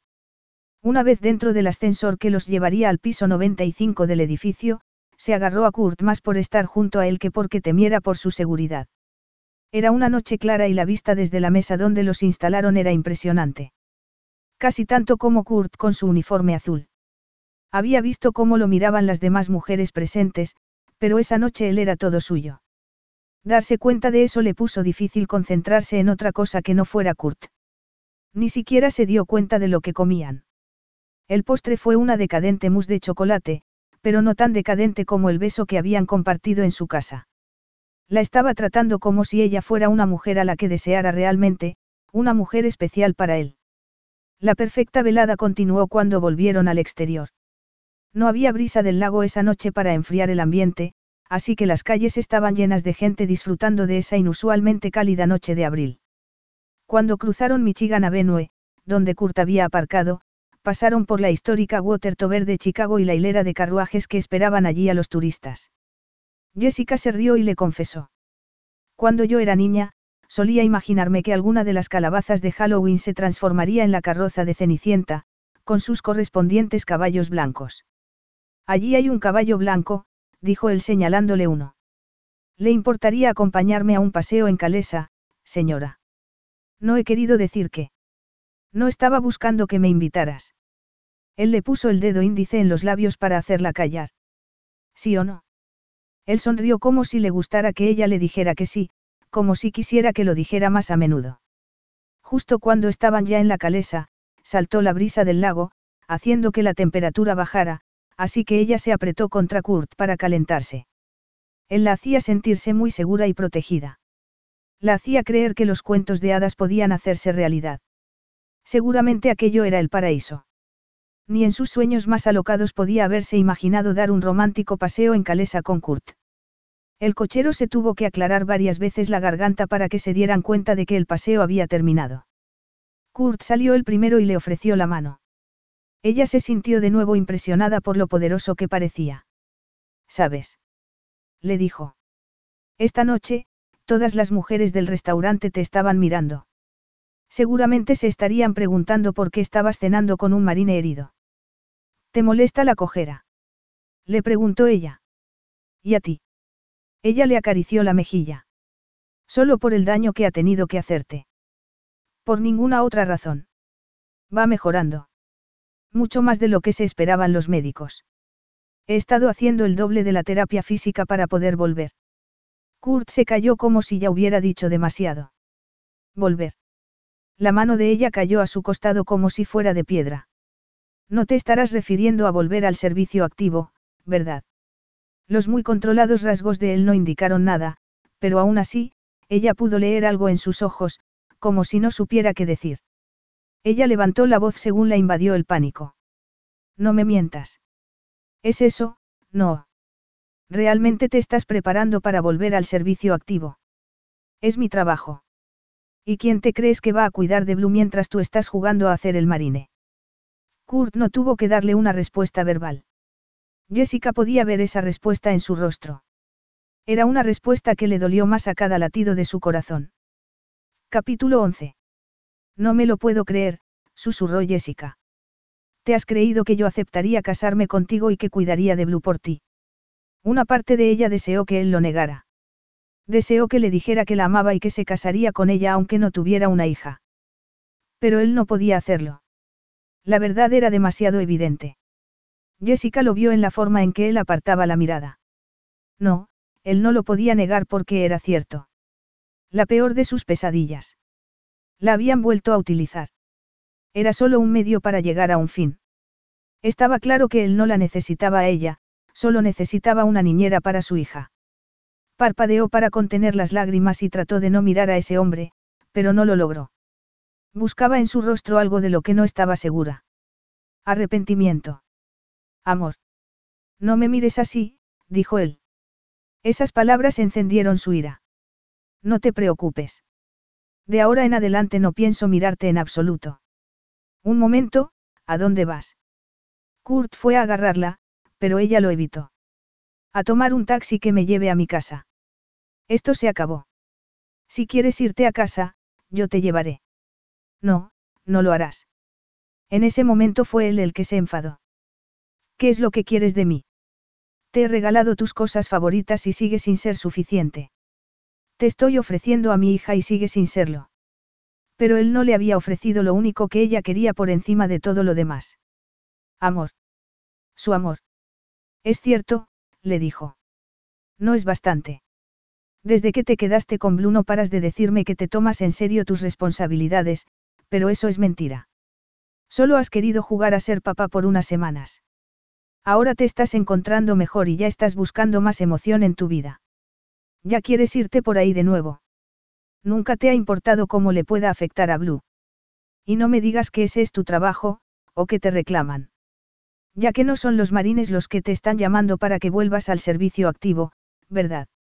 No, eres tú. Es algo dentro de ti que te hace salir corriendo cuando las cosas amenazan con afectarte demasiado. Cuando la cosa se pone demasiado emocional.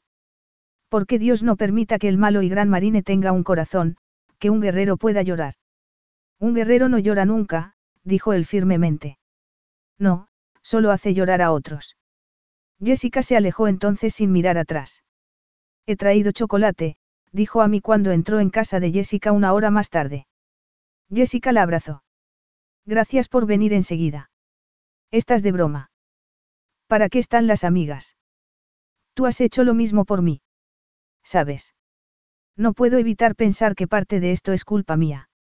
Debería haberte recomendado que te pusieras un hábito de monja o algo así, en vez de ese vestido tan atractivo. No hubiera importado lo que llevara. No me puedo creer que haya caído de esa manera. He sido una estúpida, no. No eres estúpida, le dijo a mí cuando entraron en el salón. Estás enamorada. Es cierto que a veces es lo mismo, pero no es culpa tuya. No puedes elegir de quién te enamoras. No veo por qué no. De camino al sofá, Jessica tomó unos pañuelos de papel para enjugarse las lágrimas. La verdad es que yo tampoco. Solo sé que en la vida no parece ser así siempre. Una vez instaladas, Jessica tomó un bombón de la caja. Un, chocolate con crema de limón dentro. No me puedo creer que Kurt haya tenido el valor de decirte que quiere que tú cuides de Blue mientras él vuelve al servicio activo. Es más listo que eso. No creo que pretendiera decirme que estaba tratando de volver al servicio activo. Se le escapó. Fui una tonta al creer que él me podía amar. Y él es un tonto por no amarte. No estoy segura de que Kurt sepa amar. No estoy segura de que se permita amar. Entonces, él se lo pierde. No lo sé. Si el amor duele tanto, tal vez él tenga razón después de todo. ¿Sabes lo que me duele? que realmente él nunca me haya visto por lo que soy. Solo me ha visto como la solución a un problema que tenía. No me vio a mí, dijo Jessica dándose un golpe en el pecho. Y yo me crié con un hombre que nunca me vio a mí. Mi padre. Ser invisible para alguien a quien amas te come el alma. No estoy llorando solo por Kurt. Estoy llorando porque porque esos viejos sentimientos de no ser valorada, de no ser amada, han vuelto de nuevo. Es estúpido, ya lo sé. Ey, yo soy la que va a juzgar si algo es estúpido o no, dijo a mí. La mayor parte de las veces me sentía como si mi padre no supiera siquiera que yo existía. Y luego aparece Kurt. Seguro que él sabe que existo porque soy buena con su hija. Y yo quiero a Blue. ¿Quién sabe? Tal vez si él hubiera sido sincero conmigo desde el principio y me hubiera dicho que lo que quería era que yo cuidara de Blue mientras él se volvía a Bosnia o a cualquier otro sitio parecido, yo hubiera. ¿Qué? Le habrías dado un martillazo en la cabeza. ¿Por qué es eso lo que se hubiera merecido? ¿Cómo puede haberte hecho esto a ti y a Blue? ¿Sabes lo que va a sufrir esa pequeña si él se marcha? ¿En qué puede estar pensando él? Justo cuando yo estaba empezando a confiar en él, cuando estaba empezando a creer que él estaba entendiendo de verdad lo que significa ser padre, va y me sale con esto. Lo superarás. ¿Cuándo? Cuando tenga 90 años. Creo que él está en mi alma, es tanto una parte de mí que nunca me podré librar de él. Podemos hacer un exorcismo. O vestir a G y Joe de niña. Tú dijiste que eso lo pone enfermo. He hecho lo correcto rechazando a Kurt, dijo Jessica como para darse seguridad a sí misma. Seguro que sí. ¿Por qué lo dices? No te estarás arrepintiendo, ¿verdad? No, pero no puedo evitar pensar en Blue. Aquí estoy yo, pensando en adoptar un niño al que no conozco y no voy a ayudar a Blue, a la que quiero de verdad. Esto es un verdadero lío, dijo Jessica llevándose las manos a la cabeza. Casarte con Kurt, amarlo como lo amas sin que él sienta lo mismo por ti, te destrozaría. Tú misma has dicho que eso te comería el alma. Tal vez yo quiera demasiado. Amy la miró fijamente. Si realmente crees que te mereces tan poco el amor, entonces no te mereces estos bombones. Dámelos ahora mismo. Jessica se agarró a la caja. De eso nada. Querer que un hombre me ame no es querer demasiado. Muy cierto. ¿Sabes? En el colegio los niños están siempre actuando mientras juegan. Y eso es lo que hemos estado haciendo Kurt y yo. Él estaba haciendo como si realmente yo le importara y yo estaba haciendo como si eso pudiera funcionar de verdad. Por lo menos él se ha mostrado con claridad antes de que fuera demasiado tarde. Una cosa era cierta, para Kurt lo primero era el cuerpo de marines de los Estados Unidos y siempre sería así. Quiero más agua, dijo Blue. Ya te has bebido tres vasos. Se los ha bebido mi osito. Léeme el cuento de los tres cerditos. Ya te lo he leído tres veces. Ahora túmbate y duérmete. Susan tiene un gatito, puedo tener uno yo también. No. ¿Por qué? Porque aquí no nos dejan tener animales. Si mi mamá estuviera aquí, podría tener un gatito. ¿Cómo es que Susan tiene uno y yo no? ¿Por qué ella tiene una mamá? No, no es por eso. Entonces, ¿por qué? Porque yo lo he dicho. Yo quiero un gatito. Ya me lo has dicho. Varias veces. Mi osito también quiere un gatito. Tu osito no tiene ni voz ni voto en esto. ¿Por qué no? Porque es un oso de peluche. ¿Y por qué no pueden votar los osos de peluche? ¿Qué es un voto? Kurt no estaba dispuesto a ponerse a hablar de política a esas horas de la noche. Ya es hora de que te duermas. Luces fuera. No. Quiero más agua y un gatito.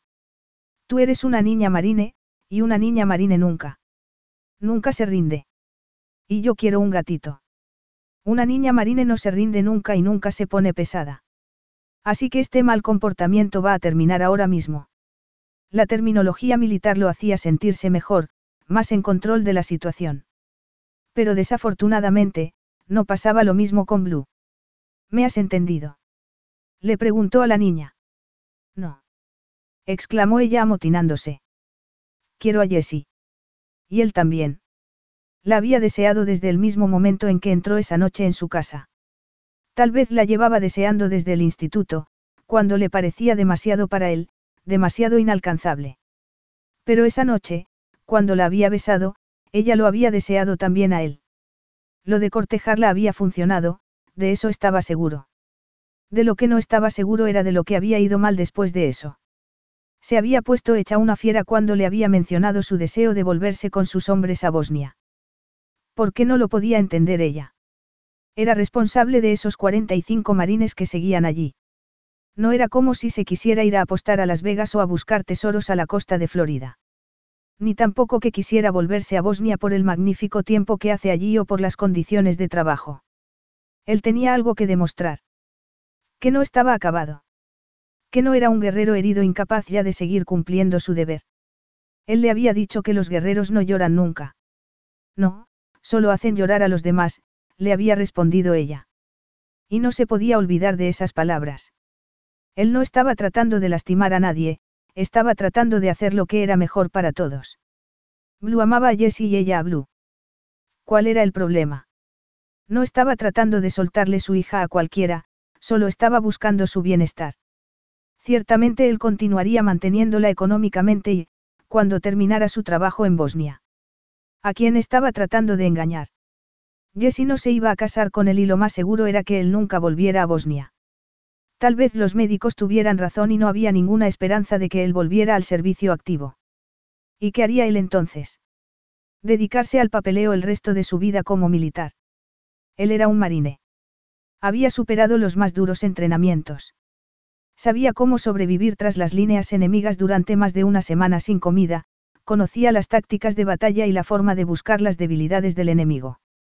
Sabía de primeros auxilios, podía llevar a hombros a un camarada herido, sabía camuflarse tan bien que nadie en un radio de un metro podía verlo. Sabía todo eso. Eso era lo que él hacía, lo que era. Porque si no era eso, no era nada. Quiero a Jessie. Gritó Blue con lágrimas en los ojos. Está durmiendo. ¿Cómo deberías estar haciendo tú ya? Blue se puso a llorar más todavía. Los guerreros no lloran, solo hacen llorar a los demás. Se dijo a sí mismo que a Blue se le pasaría rápido. Se levantó y salió de la habitación. Tenía que aprender que había reglas en la vida y que una de ellas era que no siempre se tiene lo que se quiere. Esa era una lección que él había aprendido una y otra vez. Era mejor que Blue la aprendiera cuanto antes para que luego no se desilusionara.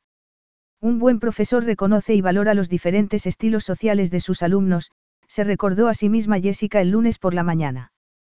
Un buen profesor es el que no quiere colgar de los pulgares a sus alumnos. Lo quiere si el alumno es Brian, dijo Lisa inclinándose sobre ella. Les había llevado un cuarto de hora localizar la fuente del desagradable olor que lo llenaba todo. Estaba en el cajón del pupitre. No me puedo creer que haya organizado ese lío. ¿Qué es? Huevos podridos. Sí. No encontramos los huevos que le dimos para la clase de cocina del viernes. Yo quise buscar más a fondo. Pero la perspectiva de ir a salir con Kurt la tenía tan emocionada que se le había olvidado. Tú no has oído nada de eso de colgarlo, de acuerdo. ¿Oír qué? Respondió Lisa. Lo que realmente quiero oír es cómo te fue con Kurt el viernes por la noche. ¿Y por qué te lo iba a contar Jessie? Intervino Tabana, que estaba abriendo las ventanas para ventilar el aula. Tú trataste de quitárselo. Solo lo estaba probando, dijo Lisa. Sí, claro. Y tú, te vi dándole tu número de teléfono. Tabana se encogió de hombros. El pobre hombre necesitaba mi consejo. Y ya sabes lo bien que se me da dar consejos. ¿Consejos sobre qué? Preguntó Jessica. Sobre ti.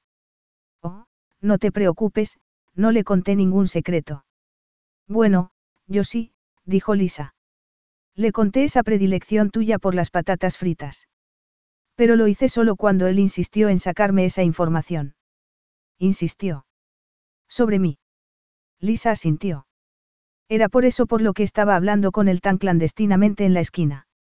Al ver la mirada de incredulidad de Tabana, añadió. De acuerdo, traté de ligar con él, pero me dejó muy claro que solo estaba interesado en Jessica. Ella se rió amargamente. Solo le interesaba como madre de Blue mientras él se vuelve a la lucha. No me puedo creer que esa sea la única razón por la que le intereses, dijo Tabana agitando una mano en el aire. Yo tampoco lo quise creer. Pero está pensando en volver al servicio activo en Bosnia. ¿Y su cojera? Preguntó la siempre práctica Lisa. No creo que los marines lo dejen volver al servicio activo con esa pierna. ¿Estás segura de que lo van a mandar de nuevo allí? Sé que él quiere volver.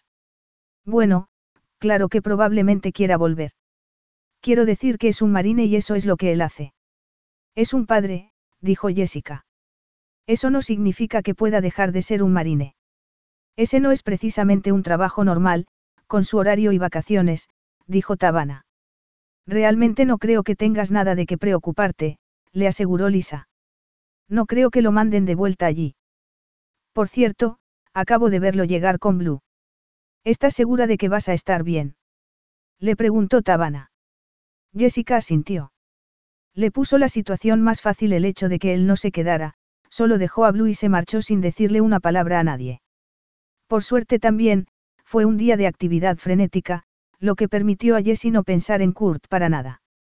Pero entre todo el caos, Blue le pareció más callada y tranquila de lo habitual. Trató de hablar con ella, pero la pequeña agitó la cabeza y se agarró a su osito de peluche. Jessica temió tener que hablar con Kurt del comportamiento de su hija, pero si había sucedido algo ese fin de semana, aparte de que Kurt le rompiera a ella el corazón, tenía que saberlo. Cuando Kurt fue a recoger a Blue después de clase, estaba de mal humor y se le notaba mucho. Se podía decir más bien que su expresión era como remota. Se acercó a él y decidió ir directamente al grano. ¿Cómo te han ido las cosas con Blue este fin de semana? Le preguntó. ¿Y a ti qué te importa? Ya sabes que Blue me importa. ¿Te aprovechaste de eso? Blue no te importa. Solo te importas tú. Tú no eres el más indicado para acusarme de eso, respondió ella.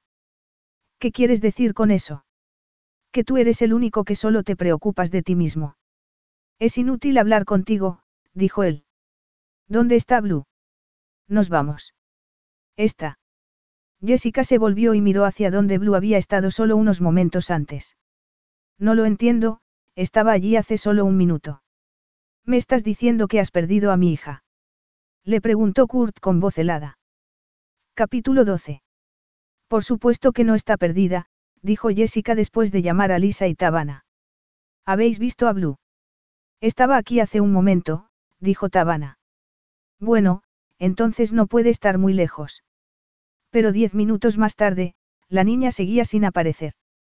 Jessica le preguntó a Susan si Blue le había dicho algo de ir a alguna parte. La mamá de Susan había ido para recoger a su hija y se había quedado con Blue la noche del viernes. A mí me parecía que estaba bien cuando la recogió Kurt, dijo. Jessica miró a Kurt y le repitió la pregunta. Sucedió algo inusual el fin de semana. Algo que la pudiera haber molestado o preocupado. Los rasgos de Kurt reflejaron el dolor y el arrepentimiento. Quiso que te llamara y se puso a llorar cuando me negué a hacerlo. La encontraremos, dijo Jessica. El personal del colegio ya la estaba buscando por todas partes, pero no había señales de ella por ninguna zona en el edificio. ¿Y ese bosque? preguntó Kurt. ¿Dónde hicisteis la búsqueda del huevo de Pascua? Hay una verja de dos metros de altura alrededor de la zona de juegos posterior, respondió Jessica. No puede haber pasado por allí. Sara, la directora del colegio, habló con Kurt y le dijo los pasos que se iban a dar en la búsqueda. Mientras tanto, Jessica descubrió que Blue se había llevado su chaqueta, ya que no estaba en la taquilla de la niña. Los años de entrenamiento militar ayudaron a Kurt a concentrarse en lo que le estaba diciendo la directora del colegio cuando por dentro lo que quería era gritar que aquello era por su culpa. El viernes había dejado que Blue llorara hasta quedarse dormida. Y también la noche anterior. ¿Qué clase de padre permitía eso? Un mal padre. ¿Y qué le había hecho pensar a él que sería lo suficientemente bueno como para ser padre? La directora no tenía que decirle lo mucho que lo lamentaba. No la culpaba a ella. No, él era el culpable. Había sido él quien estaba tan centrado en su pelea con Jessica que ni siquiera había hecho caso de quién era de su propia sangre. Blue era una niña pequeña y él la había abandonado. Lo había fastidiado todo. De nuevo. Cuando era niño se había sentido amargado por ser abandonado primero por su padre y luego por su madre. Era por eso por lo que se había jurado que nunca más querría a nadie. No podía permitir que nadie le afectara. Siempre se había apartado del amor. Pero ya no se podía apartar otra vez. No de Blue. No de su pequeña. ¿De qué le servía todo su entrenamiento si no le podía seguir la pista? ¿De qué servía ir por ahí salvando al mundo si no podía salvar a su pequeña? La voy a encontrar, dijo. Si se ha metido en ese bosque, la encontraré. Pero para eso tenía que empezar a moverse ya mismo. No podía quedarse allí sin hacer nada. Estaba perdiendo el tiempo y Blue lo necesitaba. Voy a encontrarla, repitió. Sintió la mano de Jessica en la suya y se preparó para que ella le dijera que Blue nunca habría desaparecido si él no fuera tan egoísta. Pero eso no sería nada nuevo para él. No es culpa tuya, le dijo ella. Sí, lo es. La dejé llorar hasta que se durmió. No solo una vez, sino la noche del viernes y la del sábado. Cuando se acostó, estaba bien y yo pensé que lo había olvidado todo, que ya no te quería ver. Pero no era así. Es mi culpa y no te atrevas a tratar de decirme que no lo es. Ella quería un gatito. Así fue como empezó todo. Lo quería porque Susan tiene uno. No se daba cuenta de por qué no lo podía tener. Cuando yo le dije que no, me dijo que te quería a ti. Entonces empezó a llorar. Yo debería haberle dicho que le regalaría un gatito. Tan pronto como la encuentre le conseguiré uno. Pero no la encontró. Ni él ni nadie. Y ya llevaba una hora perdida.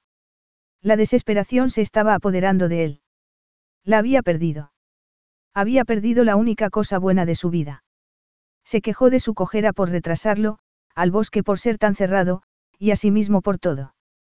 Jessica la estaba buscando también, junto con el resto del personal. Había tratado de seguir a Kurt, pero él corría como un poseso. Y no lo culpaba. Había muchos peligros en el mundo para una niña pequeña. ¿Y si alguien la había llevado a su coche para darle unos caramelos o diciéndole que tenía un mensaje de su padre? Jessica les había dicho a menudo a sus alumnos que no se dejaran engañar por esas cosas. Pero Blue tenía solo tres años. Recordaría lo que le había dicho. Trató de tranquilizarse pensando que Blue era por naturaleza muy tímida con los desconocidos. Y ese día había estado más apartada de los demás de lo habitual. Lo más seguro era que solo estuviera explorando, pero lo cierto era que no se trataba de una niña muy dada a adentrarse sin más ni más en terreno desconocido. Oyó el chasquido de una rama y corrió hacia allí, esperando que fuera Blue. Pero era Kurt. La has encontrado. Él agitó la cabeza y mantuvo el rostro apartado de Jessica. Algo en él le indicó que ese hombre estaba al borde de las lágrimas. El uniforme de camuflaje que llevaba lo confundía con el fondo del bosque, pero la tensión que emanaba de su cuerpo le resultaba evidente. Kurt. Dijo tomándole del brazo para que la mirara. Efectivamente, ese marine que decía que los guerreros no lloraban, estaba a punto de hacerlo. Oh, Kurt, dijo abrazándolo sin dudar. No es tu culpa. Él se estremeció antes de abrazarla también a ella. Soy un asco de padre. No, no lo eres. Lo has hecho muy bien con Blue. Sé que no te ha resultado fácil, pero no le has dado la espalda al reto de cuidar de tu hija. Has estudiado, has aprendido, has trabajado duro para hacerla saber que la amas. ¿Y cómo lo va a saber si no se lo he dicho nunca? Igual que nunca te lo he dicho a ti. ¿Qué? Que te amo, dijo él con voz rasposa. El corazón se le detuvo a ella. No se había esperado aquello no de un hombre que guardaba tan celosamente sus emociones. Se dio cuenta de que, tal vez lo hacía así porque eran muy profundas. Ese descubrimiento fue como la pieza que faltaba del rompecabezas que siempre había sido para ella Kurt Blackwell. Pero eso no importa ahora, dijo él. Siempre termino destruyendo a la gente a la que amo. Otra parte del rompecabezas. Mírame, dijo ella obligándolo a hacerlo. Escucha. Tú no tenías forma de saber que Blue iba a hacer esto. Yo sé que tú caminarías sobre brasas ardiendo para salvar a alguien a quien amas. Kurt sintió cómo esas palabras lo inundaban. Sabía que la primera regla en primeros auxilios era comenzar la respiración y parar la hemorragia. Pero no parecía haber ninguna manera de parar la hemorragia que tenía en su interior al pensar en que Blue estaba en peligro. Y con respecto a lo de respirar, no podría hacerlo tranquilo hasta que no la encontraran. ¿Y si no la encontramos? Dijo. En este condado hay niños que desaparecen todos los días. Un marine no se rinde nunca, le recordó Jessica. Esas palabras lo animaron y emprendió de nuevo la búsqueda con más ánimo. Momentos más tarde, ella lo vio correr y trató de seguirlo. Iba directo a un gran roble, más grande que los demás. Justo entonces el atardecer dio paso a la oscuridad. Y allí estaba Blue, acurrucada debajo. Blue exclamó él lleno de emoción. ¿Estás bien? Su hija se sentó, le sonrió adormilada, se frotó los ojos con una mano y agarró firmemente su osito de peluche con la otra. Estaba bien. La recorrió con las manos para asegurarse de que no estaba herida. Estaba tan agitado que casi gritó.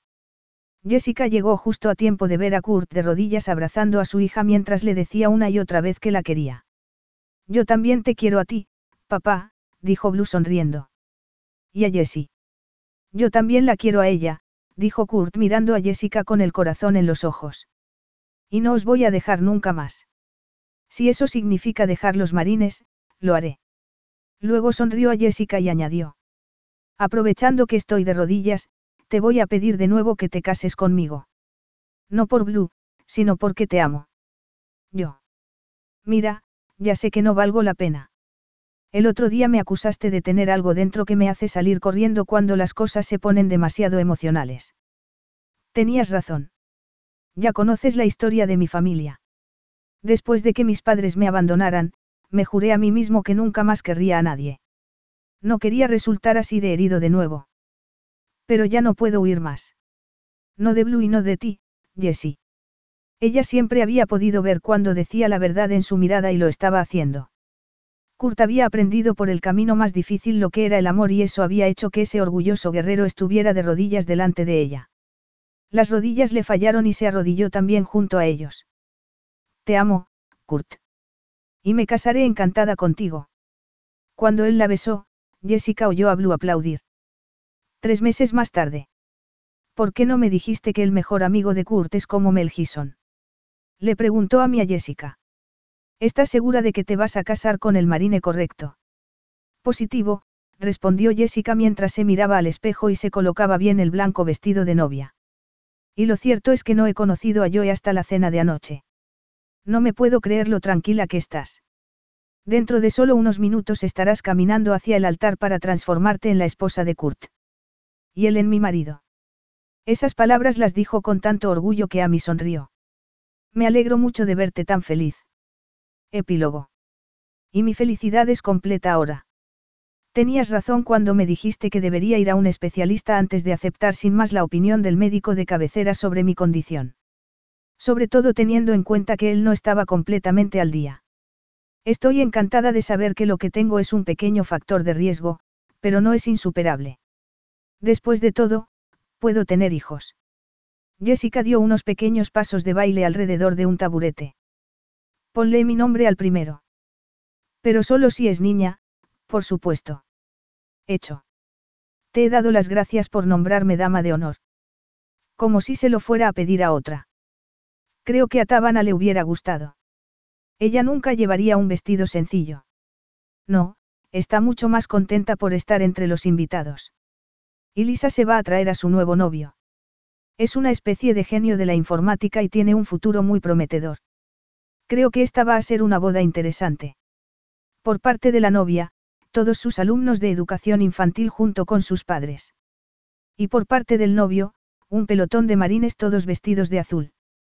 Creo que voy a llorar cuando paséis bajo esa arcada de sables. Creo que tu madre estará encantada. Me alegro de que haya podido volver a tiempo del crucero que estaba haciendo. Hablando de tiempo. Dijo a mí señalándole el reloj. ¿Estás lista? Jessica sonrió. Afirmativo. En el momento en que Jessica empezó a caminar hacia el altar, solo vio a Kurt, esperándola allí. Oyó una risa y vio a Blue, que estaba adorable vestida de niña de las flores y llevaba su osito con un velo de novia. La pequeña siguió arrojando pétalos de flores con una gracia que no cabía duda que enorgullecería a Kurt. Luego, su atención volvió de nuevo a Kurt, que estaba más impresionante incluso de lo habitual con su uniforme azul. Sintió el calor de sus manos a través de los guantes blancos que llevaba puestos, el amor que se reflejaba en su mirada. Para ella, la ceremonia pasó en un momento, pero nunca olvidaría esa mirada de él. Ni lo que sucedió cuando el sacerdote los declaró marido y mujer. La iglesia estalló en hurras de los marines seguidos inmediatamente del griterío de los niños. Y cuando Jessica y Kurt se besaron como marido y mujer, el sonido de la canción No se puede apresurar al amor, del ex miembro de Genesis, Phil Collins, llenó la iglesia. Fin.